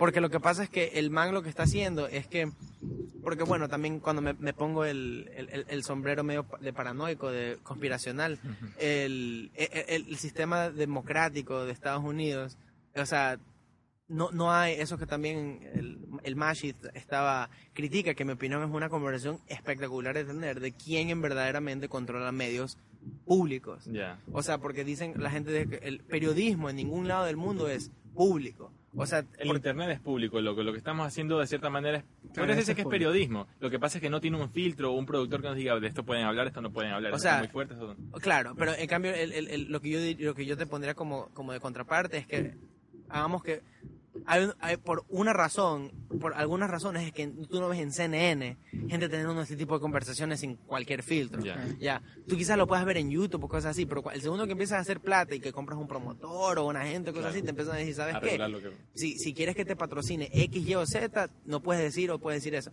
Pero el problema es que este man de el, Bernie. Eh, este- el, el señor Bernie Sanders, lo que, lo que él está haciendo es que está, él está acaparando votos más que nada de gremios estadounidenses. Ya. Él- él, cuando tú ves quienes le han patrocinado en los millones, que no son millones, son mil dólares que le han patrocinado en los últimos 10 años, son puros gremios de la Unión de Trabajadores, gremios de, de los mecánicos, gremios de... de, de- O sea, de- el pueblo en sí. Claro, o sea, el, el pueblo que no, que no, ese pueblo no ha votado en Claro. Estados Unidos. Entonces eso es lo que él dice. Él, él sabe que él puede ganar si es que es literalmente una revolución política Claro. haciendo que gente que no ha Pero- votado en años, que salga a votar. Oye, pero, pero para la gente que nunca ha escuchado de Bernie Sanders, decir un poco qué es lo que está proponiendo el man. De lo que yo le he escuchado es un sistema muy similar al ecuatoriano. Cobrarle dinero Cobrar a los más ricos de los ricos sí, y con Para eso financiar. uni- eh. Ajá, con eso financiar educación y, gratu- y, eh, educación y salud universal y gratuita para todos. El man dice, ¿por qué un estadounidense que esté calificado para ir a la universidad no puede hacerlo por motivos económicos? Eso Claro, es absurdo. Ajá. Claro, y por ejemplo, yo tengo, Por eso ejemplo. sí, yo, yo tengo un poco de amigos de mi universidad que se, graduaron, se han graduado con 100 mil, 120 mil dólares de, De deuda. deuda. Por- O sea, y ellos saben, y, o sea, y, es- y es- eso que a mí me, me, me parece, son unas de las ironías de la vida, de que en mi, mi corta vida de 23 años, no sé cómo ponerlo todavía como que razonables, pero o sea, de hablar con alguien en, en, el, en el país de oportunidades. Una persona que viene de una familia que en términos ecuatorianos, porque tenemos el dólar, son de clase media alta o de clase alta, que tienen su casa, tienen sus dos carros, Sí. ah, tuvieron un- un- una educación privilegiada para poder ir a la universidad, porque eso no es tampoco que es accesible a todo el mundo, o sea, Claro. en términos de, Pero de ¿por ir a la qué no? Es por malas decisiones humanas. Claro. No es algo que tiene que ser así Pe- pero, por ley. pero, o, O sea, sea- y hablar con alguien de mi edad, hacia los 22 años, 23 años, y decir, no, yo sé que tengo que pagar el mínimo de mi deuda de 120 mil dólares, Ujú. 25 años, porque eso es así te lo, te lo refinancian los bancos para decir, si tú pagas el mínimo 25 años, por lo menos nos pagas los intereses. Y a los 25 años de una deuda, y el mínimo son como 700 y pico dólares cada mes. Claro. O sea, Y más aún considerando que ya... y cada- luego, te, y luego te la anulan, o sea, te la anulamos en 25 años. Claro. Y, y si te vas a hacer un posgrado, te ponemos pausa y luego puedes sacar, o sea, como si no tienes deuda, para, como que te eh, el- tu, tu, tu- tu crédito está en cero, Sí. para que luego sacar, para sacar otra deuda. Entonces, el, pero ese es como que el, el- el sueño americano, o sea, pero para tener un buen trabajo necesito un, ti- ¿Tú necesito un título, entre a decir. comillas, ¿no? O sea, cada vez está cambiando más lo de que para tener un buen trabajo necesito un título. Lo que tienes que tener es creatividad, talento en alguna cosa y desarrollar eso. pero es que, por ejemplo, Porque eh, mucha gente saca el título universitario y no encuentra trabajo de todos modos. No, y lo que claro, y lo que pasa es que, o sea, es, es de- en mi opinión, es de, es de qué estás haciendo y por qué. Ya. El problema es que en, en- de eso estábamos hablando la vez pasada, pero en, este país todavía es bastante meritocracia y titología. De que, por ejemplo, nosotros venimos del mismo círculo privilegiado de, de colegio. De que, de que, o sea, como estamos hablando, de que, por ejemplo, los tres, lo- los, a los, los tres nos rigieron los mismos sistemas educativos sin importar de cómo aprendemos los tres. O sea, a mí me dijeron que yo soy un buen estudiante y a mí me dieron becas para en otras universidades porque yo tenía notas buenas, entre comillas. Pero eso no quiere decir que yo soy más capaz que los dos. Eso solo quiere decir que yo paré bola en matemáticas. O sea, eso quiere decir que yo, no, bueno, hacía el deber y luego, para- y luego me memorizaba las cosas que tenía que Claro. memorizar. Pero eso no quiere decir que yo soy que soy eh, soy más, más capaz O sea, que lo, tú y yo. o sea, lo que yo te diría es que tu cerebro era, era más compatible con la manera de calificar del sistema actual. O, o- o que tenía, o que tenía, bueno, tenía padres que me dijeron, o lo haces o lo haces. Pero, Claro. pero, pero, pero eso te digo que esas son las cosas de que cuando ese sistema, esa forma de pensar, que en mi opinión es bastante arcaica, todavía existe en países desarrollados que te dicen, este es el título profesional Sí. y esto es lo que vas a hacer por el resto de tu vida. Ya. ¿Quién diablo sabe eso a los 18 años? Claro. O sea, yo, la verdad es que, por suerte, yo primera vez que encuentro a dos personas que, que de verdad piensan, o sea, porque yo, yo, yo he hablado con mucha gente y me dicen, no, es que tú te tienes que graduar, tú tienes que sacar un título, así sea un título de, De lo que sea. Sí, de lo que- de lo que sea, o sea, de que si, quien siquiera que te guste, pero es un título. Claro. Yo le digo, pero, o sea, ya, yo hago un título en, no sé, en marketing, pero a mí no me gusta el marketing. ¿Qué hago con eso? Claro. O sea, ya tengo un título, puedo trabajar, pero... O sea, lo que ¿qué gana, lo eso? que gana es que no te digan, no, eres muy bueno, tienes talento, pero no te podemos contratar porque no tienes el título. Eso también yo tengo bien claro. Si bien yo tengo un pensamiento medio alternativo en cuanto a la academia, yo sé que igual tengo que tener mis credenciales para poder hablar de medicina, que es Claro. el caso. Bueno, pero en medicina digamos que es un poco diferente. Ya. O sea, porque, por ejemplo, lo que yo quiero hacer es, claro, o sea, si yo tal vez no termine la carrera Mm, porque no pase, por, por lo que sea. sí. O sea, yo, yo, yo igual quiero tener mi empresa. Y no por no tener un título no voy a No tener vas a mi tener empresa. empresa. Lo que necesitas O es una idea creativa. Peor aún, o, o más aún en la época del internet, loco, donde tú puedes tener acceso a comercio mundial desde tu casa con Por una página web y un... Lo- le- claro, por eso es que el- mi- mi- yo trabajaba en la oficina de admisiones de mi universidad y mi, y mi universidad era súper, súper, súper radical en términos de lo que son artes liberales en Estados Unidos. O sea, mi universidad no, tú no sal- todos salimos con el mismo título, pero nos, las concentraciones nos las inventamos. Como las concentraciones. O sea, por ejemplo, yo mi título es licenciatura en artes y letras con concentración en arquitectura y artes visuales.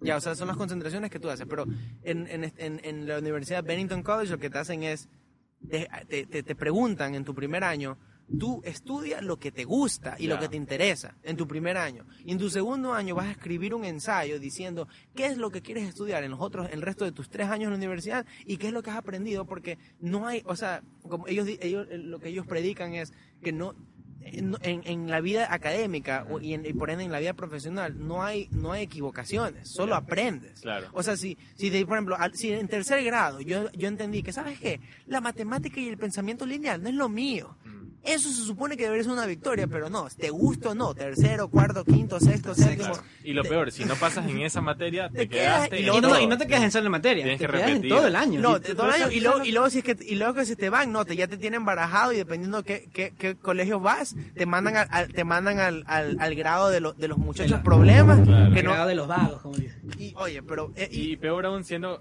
mientras más, más, mientras, o sea, cuando eres niño un año se ve como una eternidad, loco. Claro. O sea, lo que es que te hagan repetir un año cuando eres chiquito, cuando ya eres más viejo como que bueno, un No, año y más bien te menos. cuenta igual la psicológica. O sea, todos Sí. tus amigos que creciste con los manes, los manes ya están un Y año entonces- más. Y estás con, tal vez, tal vez hasta con una promoción rival. En el caso, por ejemplo, de nuestro correo de colegio. Ya, Y ese- claro, que no fue. O sea, era, eso- era una promoción rival. Y eso es- y, y entonces como, como decía, entonces lo, lo- universidades como las mías que son bastantes como que a la izquierda en términos Sí. de societales, porque o sea, tú le dices a un padre de familia en Estados Unidos o en cualquier lado que van a la oficina de admisiones y te dicen, "Véndeme tu universidad." La mayoría de universidades lo que te hacen es ochenta y pico por ciento de nuestros graduados están en las mejores empresas del mundo. O 90, o sea, te O dicen el vicepresidente se graduó aquí. Claro, cosas o sea, así, cosas claro. así. En la mía lo que te hace es, tú vienes a esta universidad y cada semestre te vamos a obligar a pensar si es que en serio quieres ir a universidad o no.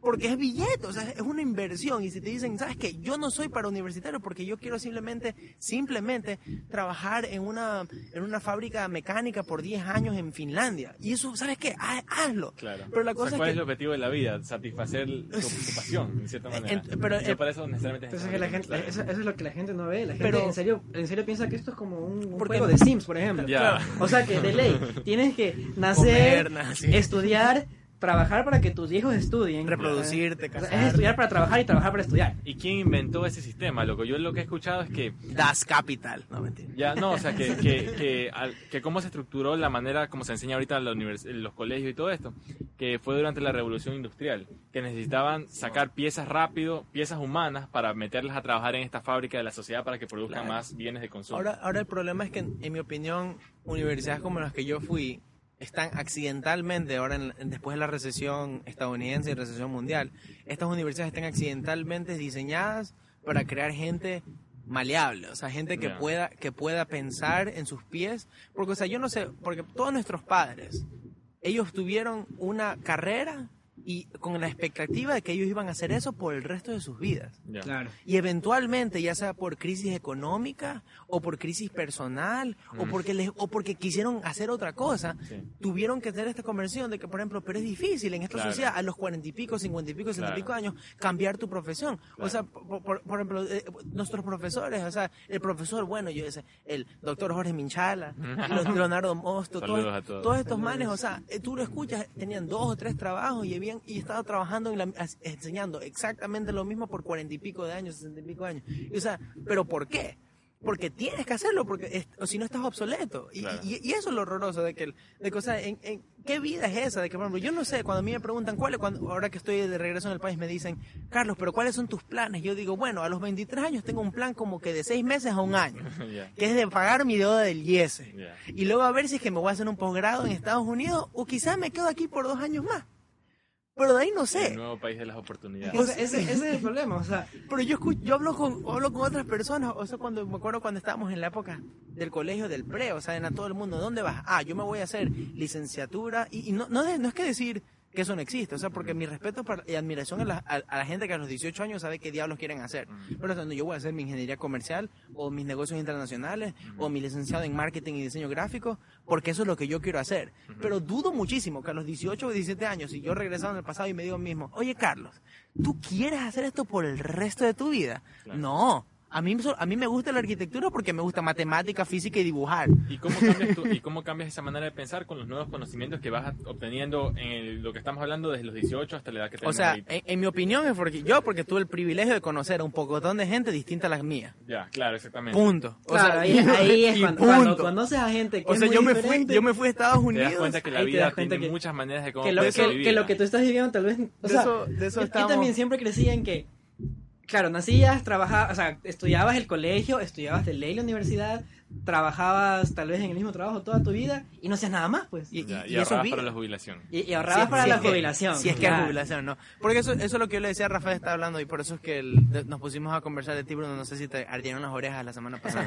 pero le estaba diciendo que, por ejemplo, yo, yo le estaba diciendo a Rafael que yo, que con- hablando contigo a los 16 años, 17 años, tú, me, me encantaría regresar al pasado para decirle a, a mí yo de 17, 16 años, oye Carlos, escucha lo que te está diciendo alguien como Bruno.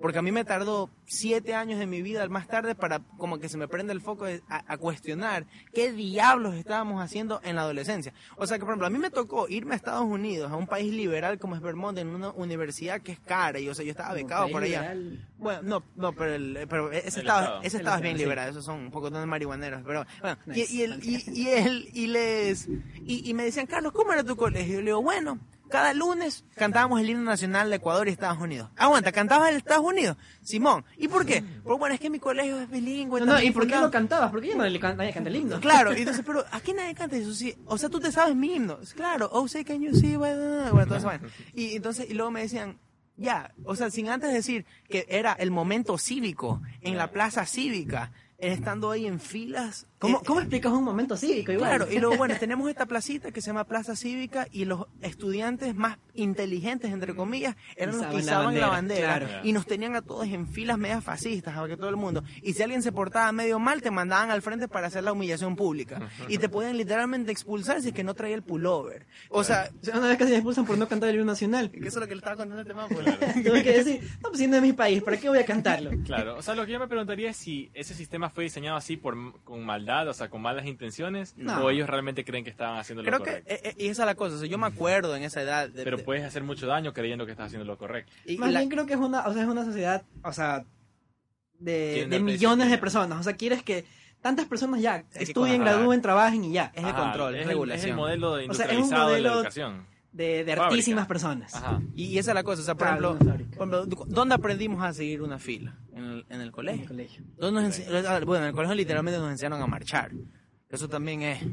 Nos Depende- cogían de la cuerdita en pre-kinder para que no nos Claro. perdamos. Claro. Y, o sea, y, y- y la idea siendo que una sociedad civilizada, Sí. tú necesitas saber de que, bueno, entro a la clase por la derecha porque la gente va a salir del otro lado. Bueno. o, de- o esperas que la gente, o decir la misma una panta o lo que sea, te diga, oiga, y dice, no, ustedes se quedan porque está saliendo la clase. O, o el bar, o sea, O sea, pero aprender esas, que cosas no creo que estén mal.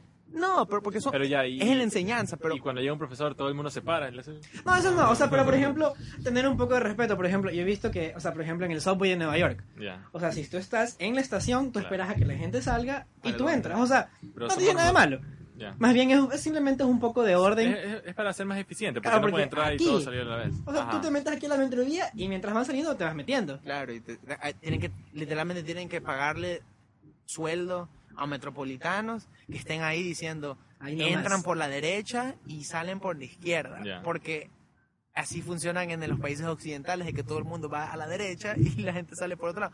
Pero eso, o sea, eh, respondiendo a tu pregunta, e- esa es la línea, esa es la línea fina que yo no sé porque yo no soy educador, ni tampoco soy filósofo, educador, ni que sea. Pero esa es la línea fina que, que, que, ah, que, que, que- que se, que se traza, ¿no? O que no se traza o que se la cruza.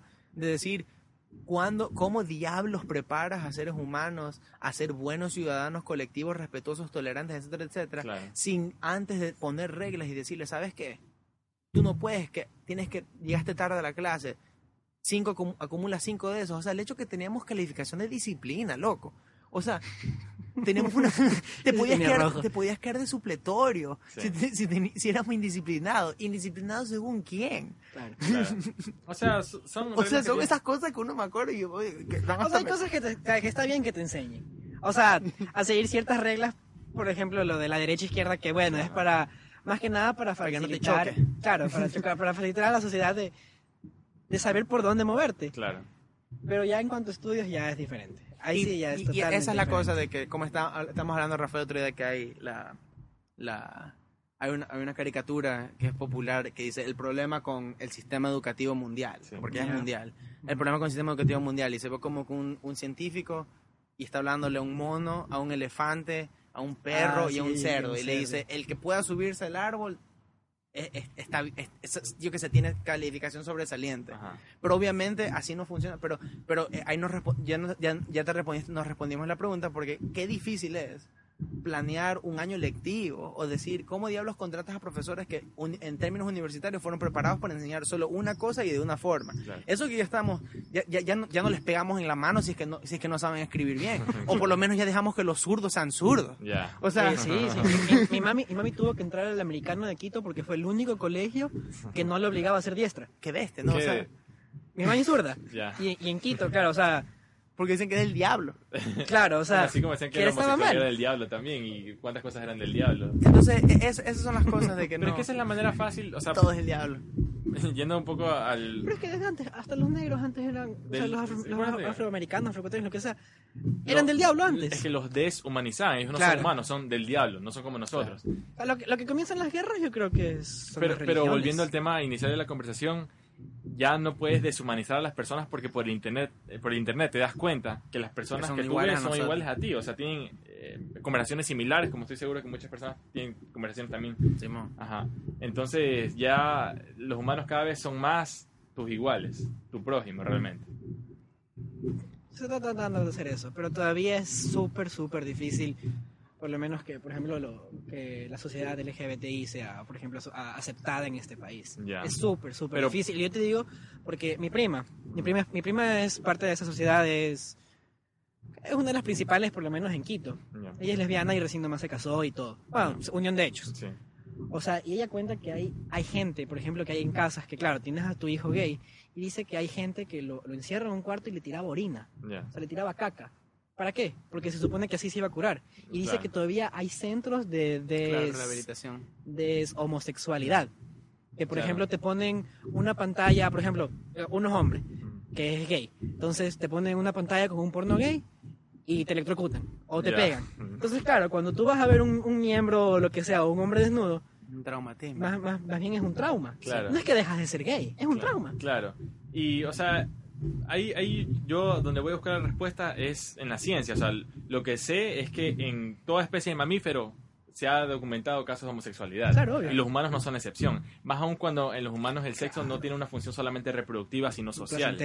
Ah, Loco, o sea, y- es o un sea, vínculo social que hace Loco, y, em- y empezando por el hecho, o sea, de que, bueno, no, era que me estamos en política, ahora no, hacemos el sesgo, pero no, el, el, o sea, empezando por el hecho de que absolutamente todo lo, esto lo que estamos hablando son inventos societales. Claro. O sea, la heterosexualidad y el o- masculino y femenino fueron- son inventos idea. biológicos, Claro, o sea, no. Somos, no. Simplemente somos humanos. Ajá, ajá, exactamente. Solo somos humanos. Entonces, y esa es la cosa que, pero, y por, por eso es que, bueno, en- en- ya sea en países como, como el ecuatoriano, que son en su gran mayoría católicos y, Sí. y, bueno, y- y- y todavía poscolonizados, que, o sea, son, no, no, no tenemos, recién estamos desarrollando una noción de qué es lo que se- significa ser ecuatoriano. Y aparte de eso, qué es lo que significa ser no normal, o sea, entre comillas, lo que, que, que- que es eso, o sea, de que, por ejemplo, yo sé de que el de que el hecho que tengo tatuajes en mi cuerpo, hay gente que piensa que ya sea pandillero, o que si les digo que he hecho X o Y sustancias ilícitas en este país y piensan que yo, yo tengo el cerebro tostado. Eso, o eso de es que- lo que les iba a comentar. Yo tenía, yo tenía esta idea, por lo menos en el trabajo. Discul- Disculpa que te interrumpa. Después se me va la idea. Yo tenía esta idea en el trabajo de que, obviamente, como yo era el hijo del jefe, no, obviamente no me iban a votar. Entonces, no sé si tú tal vez me viste hace un par de años. Yo tenía una cresta, solo tenía la cresta así, trip Neymar, Sí, man. más un piercing. Ya. O sea, lo quitaste. ya me lo quité, sí. Entonces, ¿qué, qué iba a hacer yo? Yo era, yo era supervisor de, de una, de una empresa. Ya. Entonces yo iba y hablaba con, por ejemplo, el gerente de, de algún local. Entonces, claro, al principio me quedaban viendo mal, así como que, Mm. ¿y este, y este loco qué le pasa a este Ujú. delincuente?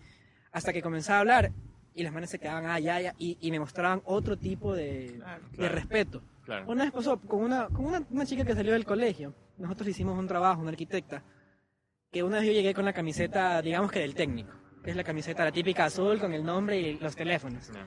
Yo llegué, oye, la man ni siquiera me saludó. Claro. Ah, ni siquiera me saludó. Claro. Ujú. Y un día yo fui a la misma oficina con camisa. Por poco y me ofrece agua y, o sea, a eso es lo que trataba de llegar, o sea, que Claro.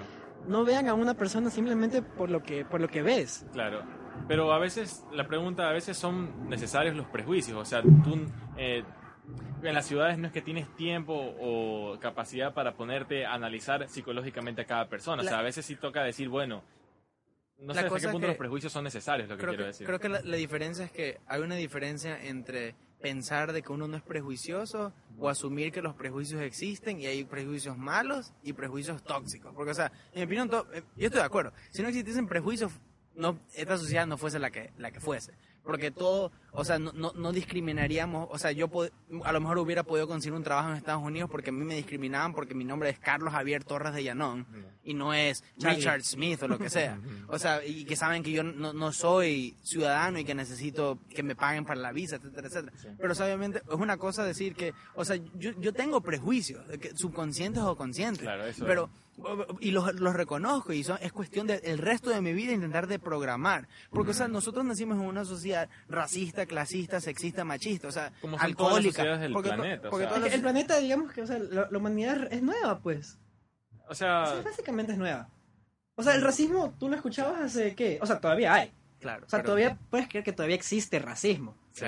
Pero, o sea, es un- pero claro, hace unos 10 años era mucho Ah, más. claro, o sea, un- ya cosas atroces como esclavitud abierta, o sea, puede ser que todavía haya esclavitud en el planeta, pero ya no es algo público, o sea, algo, Claro, algo que algo no se ve legal. mal. Ajá. Pero, pero, o sea, pero 400 años en historia humanitaria de poquito, 4.500 es- es años, nada, absolutamente nada, ¿no? Pues. O de que, el, o de sí, pues, o sea, que hay gente viva, que hay, hay mujeres vivas estadounidenses y ecuatorianas que no les dejan votar.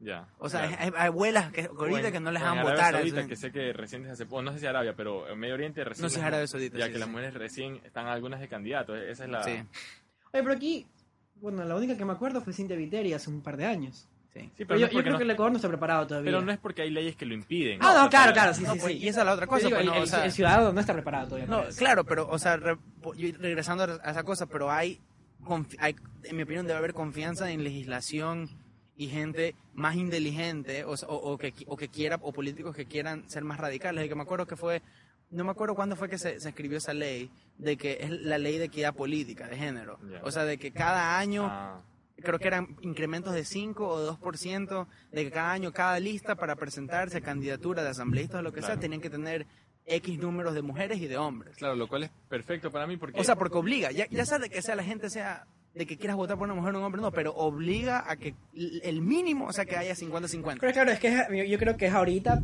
para que ya después el- la gente también esté más conforme, por ejemplo, en este caso con las mujeres. Claro. O sea, por ejemplo, ni siquiera en Estados Unidos, que es un país tan avanzado, tan lo que sea tecnológicamente y Liberal. lo que sea, nunca hay una mujer presidenta. Claro. Eh, no, lo que iba a decir es que igual eso es positivo que más mujeres se involucren en la política, porque tú sabes, los cerebros de los hombres y los de las mujeres son distintos. Ven el mundo de manera distinta y actúan distinto. Entonces, yo sí creo que gran eh, motivo de que nuestra sociedad es muy machista es que los líderes políticos son hombres, sin mujeres. O sea, no hay un balance entre esas energías masculina y femenina. Eso a mí me encantó siempre ver el, cuando estaban haciéndolo en, en las buenas épocas de la asamblea, que cuando era la asamblea constituyente y en las buenas épocas de las, las conver- la- los debates de unión de hecho y de derechos de, de- de mujer para abortar y todo eso, y un pocotón de hombres discutiendo entre ellos qué es lo que debería hacer una mujer. Claro, es como, es como, discúlpenme los religiosos, pero es como que el cura hable de familia cuando él no puede tener una familia. Claro. O sea, Sí. Él no puede crear una familia. O- el viene, cura- ya, viene de una que el, familia, cura, que el pero- cura te hable de sexo cuando él no puede acercarse a nada de la sexualidad, al menos de la manera Bueno, tradicional. Sí, ¿no? Bueno, o legal. O legalmente, Ujú. claro, obvio. Legalmente bajo las leyes de ellos. Pero ya te o sea, claro, como un, un cura te puede puede hablar de, hablar de- de- de una esposa Ujú. cuando él, por la ley, o sea, por lo, la- lo- el catolicismo, lo que sea, no te puedes Y, y puede que haya cura, y puede que haya curas que hayan recibido clases o lo que sea de sociología, de entorno familiar, lo que sea, pero igual no tienen la experiencia Claro, como para mismo. poder hablarte. Ujú. Claro, y, y eso es lo difícil de que, eso sí, en sociedades, el, el problema, en mi opinión, es cuando se ven sociedades homogéneas. O sea, Ecuador es un país, bueno, Ecuador, cuando decimos Ecuador, como que es bastante generalización, pero o sea, por yo digo Guayaquil, porque ese es la- la- el, el entorno que conozco más. Guayaquil es, un- es una ciudad bastante homogénea en términos de, de de forma de pensar en su mayoría y de cómo nos vemos casi todos. Ya. O sea, de que las minorías aquí, no, la minoría no es el mestizo. Aquí la minoría es alguien que es afrodescendiente, colorado, aniñado. O sea, de que esa parte, por ejemplo, cuando yo me subo a bucete, sé que me van a joder porque soy alto, más alto que el, que el ecuatoriano promedio, entonces dicen, este man, ¿qué hace aquí? No, pero, o sea, pero, o sea, son cosas de que, pero recién empezamos a ver cuando fue el, creo que hace unos años empezó eh, los, ¿cómo era? E- evangélicos brasileros, creo que fue un boom de... ¿De Padres de Sufrir? Sí, los padres sufrir, que empezó a ser porque eh, había el- el- la necesidad de, de escuchar algo que sea distinto. Porque, o sea, eh, eh, son, no, no es por decir obsolet, obsole- eh, formas de pensar obsoletas, pero, o sea, de que recién ahorita el, el Papa argentino chévere, Claro. que, que se pone por fin a... a, a, a, a- decir que los homosexuales no se van a ir al infierno solo por el hecho de ser homosexuales. Claro, Claro, o y sea- que la iglesia lo debería aceptar. o sea, a desempolvar eh, prejuicios de, de siglos. O ¿Sabes, sea, lo, sabes lo que me parece? Que antes, cuando no había libre difusión de información, se necesitaba una manera de evitar que la sociedad se vaya, entre comillas, por un mal camino. ¿ya? Y la manera más fácil de decirlo, no, no hagas esto, ¿por qué? Porque es pecado y te vas a ir al infierno.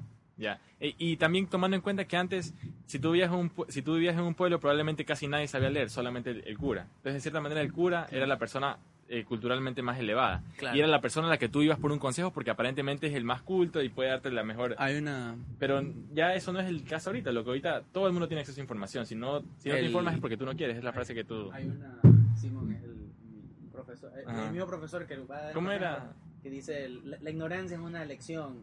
Ajá, en la era de la tecnología era de- la ignorancia es una elección. O sea, Ah, sí, ya, ya. Y, y el, este mismo profesor de arquitectura una vez se me manda...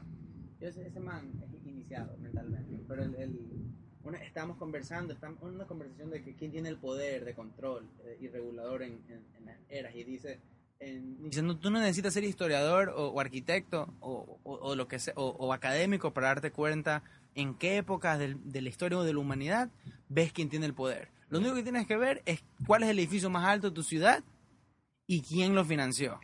Entonces, por ejemplo, en, los- en las épocas medievales, los edificios más altos eran los castillos, porque eran épocas feudales y eran y ahí es donde estaba el poder. O sea, eh, la gente se moría a los 20 años, entonces Claro. la gente tenía que poco más casarse a los, a los 16, 14, Claro. porque, porque, porque era para literalmente. El, o sea, el matrimonio fue inventado como sistema de control de, de, de- de herencia, porque, o sea, la, la- porque la gente se moría muy rápido. Entonces, a ver, Martínez Mori, te casas con esta otra familia, porque no, no sabemos cuándo la plaga te va a matar ya. Entonces, en las épocas feudales y, y medievales, eran, eh, los de poder eran, eh, era el rey, los reyes. Claro. Luego, en el, de- el- después del Renacimiento, irónicamente, el, por, el- los castillos, la- los edificios más grandes eran las iglesias. Porque eh, más que nada en Europa. Y, y luego tú ves en el Taj Mahal y todo eso, bastante arquitectura musulmán eran porque eh, tuvimos este, ¿cómo es que se llama? Este, este reformista de, de- de- lo espiritual. Ya. Y ahora hoy en día los edificios más altos son edificios de bancos y de banqueros, porque ellos son los que tienen el poder económico y por ende el- en una sociedad que depende de quién tiene el billete para, para hacer cosas. O sea, por ejemplo, como te estaba criticando el otro día que me fui en la tangente, que siempre me voy en la tangente de- del, del The Point en, al, al lado de las peñas. O sea que esa, esa tontera yo no puedo creer que el edificio más alto de Ecuador Sí. y el, el, el, el proyecto de bienes y raíces más caro de, de Ecuador y de, y de la región de Guayaquil esté al lado de un- lo que era invasión ilegal y turístico, que es de las peñas. Claro. O sea, e- eso es un insulto a urbanismo social, progreso, o sea, de, eh, de lo último, porque no puede ser posible. O sea, ¿en qué mundo Claro. harías eso? O sea, eh, habiendo tantos, tantos lugares en esta ciudad para, para por ejemplo, por eso, Claro. y lo irónico es que es, el- es el- es las mismas personas que nos trajeron la, la ciudad del sol. Ya. Ya, porque, o sea, eso es comercial, o sea, es un sector comercial y ahí es lo que tú quieras. Claro. ¿Sí? Pero, pero, pero son esas cosas de que cuando yo, yo no sabía que, que, que ese edificio era el más alto de este país y cuando Sí. me di cuenta, mira, no puedo, es que no puedo creerlo. Claro. Porque yo creo que, o sea, yo creo que en las ciudades sabe pasar eso. Claro. O sea, por ejemplo, aquí en Guayaquil, ¿qué ves? O sea, por ejemplo, ves Seibos, que es, o sea, hay unas casas espectaculares en Mansiones. Seibos. Cruzas la vía Dable, una avenida, y estás en Mapasingue. Claro. Es lo mismo que está pasando. O sea, es un Una edificio avenida, loco, altísimo. una avenida jugando pelota en la casa de cualquier persona, tú- Claro, la el pelota cerro. se te puede ir al cerro, al otro lado. Claro, o sea, y eso es lo que, o sea, por ejemplo, eh, yo hace un par de años estuve en, en, Sao- en- en Río. Y en Río ves, o sea, es una calle, digamos, de discoteca, por ejemplo, la Victoria Miguel Estrada. Entonces ves la calle de, de Ilanes a ni sé qué, o sea, unos Ferraris, Lamborghini. Río de Janeiro, Sí, claro, en Río de. Janeiro. Y ya ves de Laureles a tal parte, gente, gente pidiendo plata y durmiendo en la calle. Claro. O sea, yo creo que eso es lo que son las ciudades hoy en día. Claro, Claro. Y eso crea una distancia y un resentimiento social, Claro. que es el que te causa el conflicto eh, en, en- en las calles, pues prácticamente. La pregunta que yo voy a esto de que tú dices que tú puedes ver en la sociedad quién tiene el poder. Sí. ¿Será que alguna vez, o es una utopía lo que yo estoy teniendo, pero será que alguna vez el poder lo vamos a tener todos? O sea, el ya, pueblo, digamos. digamos, la, ajá, la utopía es posible. Cuando tú Yo- ves, ajá. tú, tú ves eh, si, si haces un, si estás aburrido de noche, métete a Wikipedia y mira eh, arquitectura comunista o socialista de Cuba o de los, los soviéticos y también un unos franceses lo hacían. Y mira los edificios que ellos construían, eran puros proyectos hab- cohabitacionales, universit- o sea, eran universidades con condominios de 100.000 personas arriba Sí. en todos eh, pero sin, sin expanderte como, como horizontal todo vertical Claro. y o sea por ejemplo lo, el y, y porque esas son respondiendo a tu pregunta e- esos eran épocas políticas cuando la gente en el poder y con la plata decía esto es lo que nos interesa Claro. darle darle ciudades y que no sean que no, no casan mucho lote que o sea que son modeladas como las casas del- del- del- de los aniñados que necesitas carro para llegar y con el garaje y todo eso Claro. no o sea apartamento cohabitacional Sí. que porque hay, hay un fenómeno bastante hay bastante gente que, que, que, bueno esto es para estudio PhD porque hay bastantes sociólogos que, que eh, sociólogos arquitectos que estudian el por qué eh, asentamientos informales de todo el mundo en la historia de la humanidad siempre son diseñados orgánicamente de la misma forma. Si tú comparas, por ejemplo, si nosotros vamos a tomar una foto a la isla Trinitaria o una foto a Monte Sinaí y luego lo comparamos como se ve en Brasil o como, los- o como se ven asentamientos informales en China, los seres humanos siempre desde el inicio de la vida hemos intentado construir de la misma forma. De que es todos uno o uno encima del otro o calles y todo eso y son y, y- y se ven que, que se- se- o sea, es una construcción casi orgánica. Claro. Ya, yo no sé en qué diablos, bueno, no, no sabré decirte ahorita, pero en, en qué diablos, en qué diablos eh, pasó que nos convencimos, como estábamos diciendo, a construir muros y luego muros dentro de esos muros y luego la tarjeta que te, que te, que Claro. te diga y te revisen el baúl antes de que te vayas a la ciudadela porque te roban en la ciudadela Claro. y, y no salir de la casa porque, porque da miedo salir. O sea, ¿en qué momento? En el momento en que convivir con esa parte de la sociedad que está desamparada te genera conflictos a la gente rica. Sí. Ya. Y yo creo que eso está pasando alrededor del mundo. O sea, para mí estamos en un punto de quiebre de la humanidad. O sea, el- el- la manera como estamos viviendo alrededor del planeta no es sostenible. Ya. Y más aún con todo esto de las guerras. Entonces yo sí creo que este es el momento en que la humanidad decide si despertarnos, dejar este punto de vista egoísta, solamente el beneficio personal, o ya no nos pudimos eh, resolver nuestros problemas y nos fuimos de, de una al conflicto. Y eso sería una tercera guerra mundial que también puede pasar en cualquier Bueno, momento, así sí, como sí. van las cosas. Pero yo creo que es, o sea, es, es también es educación. O sea, porque si educas, das trabajo y lo que sea, no va a haber eh, ladrones, digamos. O no va a haber Entonces- gente que crezca con traumas. Claro, Bueno, también. no, entonces, no sin traumas, o sea, sí, imagínate en una sociedad donde no existen los ladrones. Ya. O sea, ¿para qué necesitas una ciudadela?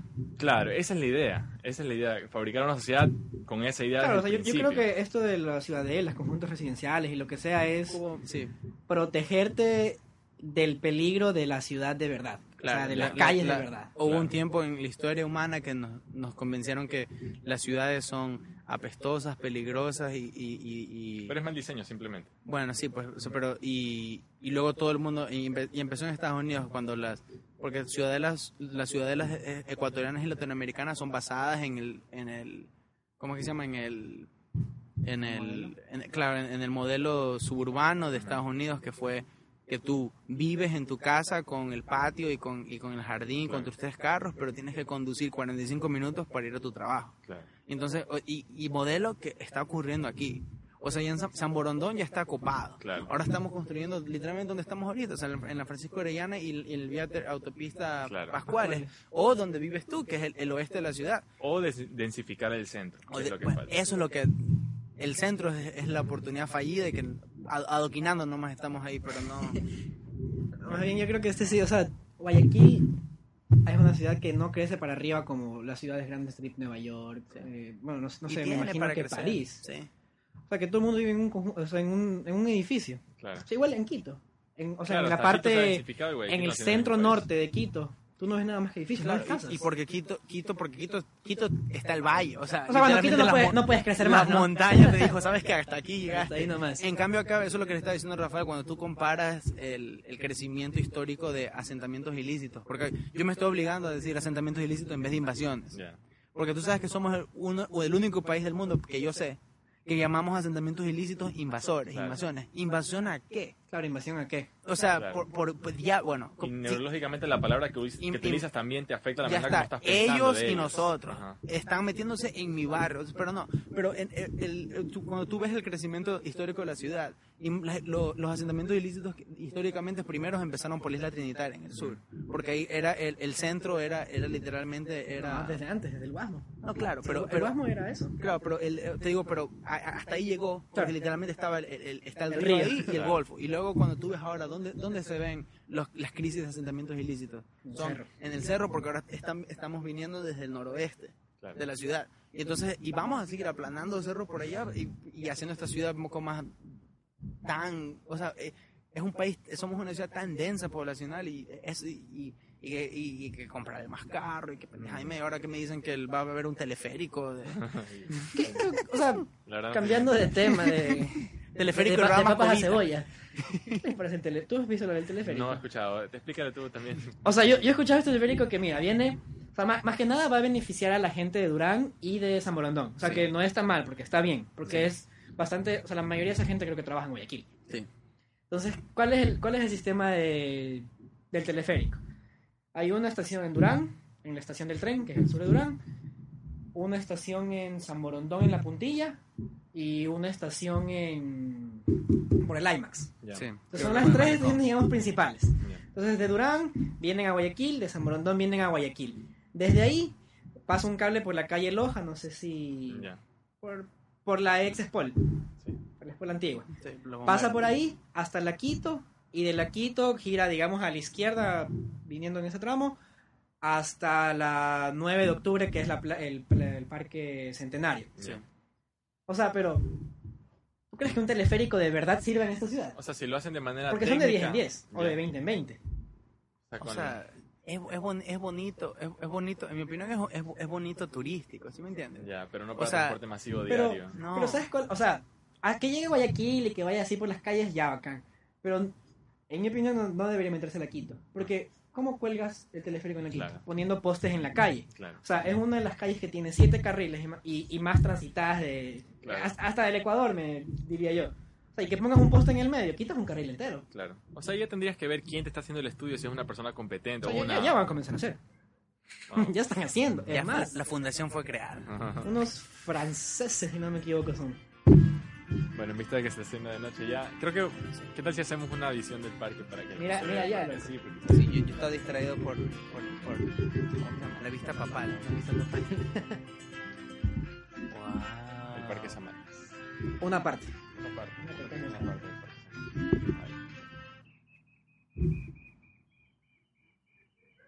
Bueno, ese fue el segundo episodio del podcast, entonces. No, va a tocar editar el, cuando nos interrumpieron, no mentira. Creo que lo voy a dejar ahí para Ah, que... porque se escucha chistoso también.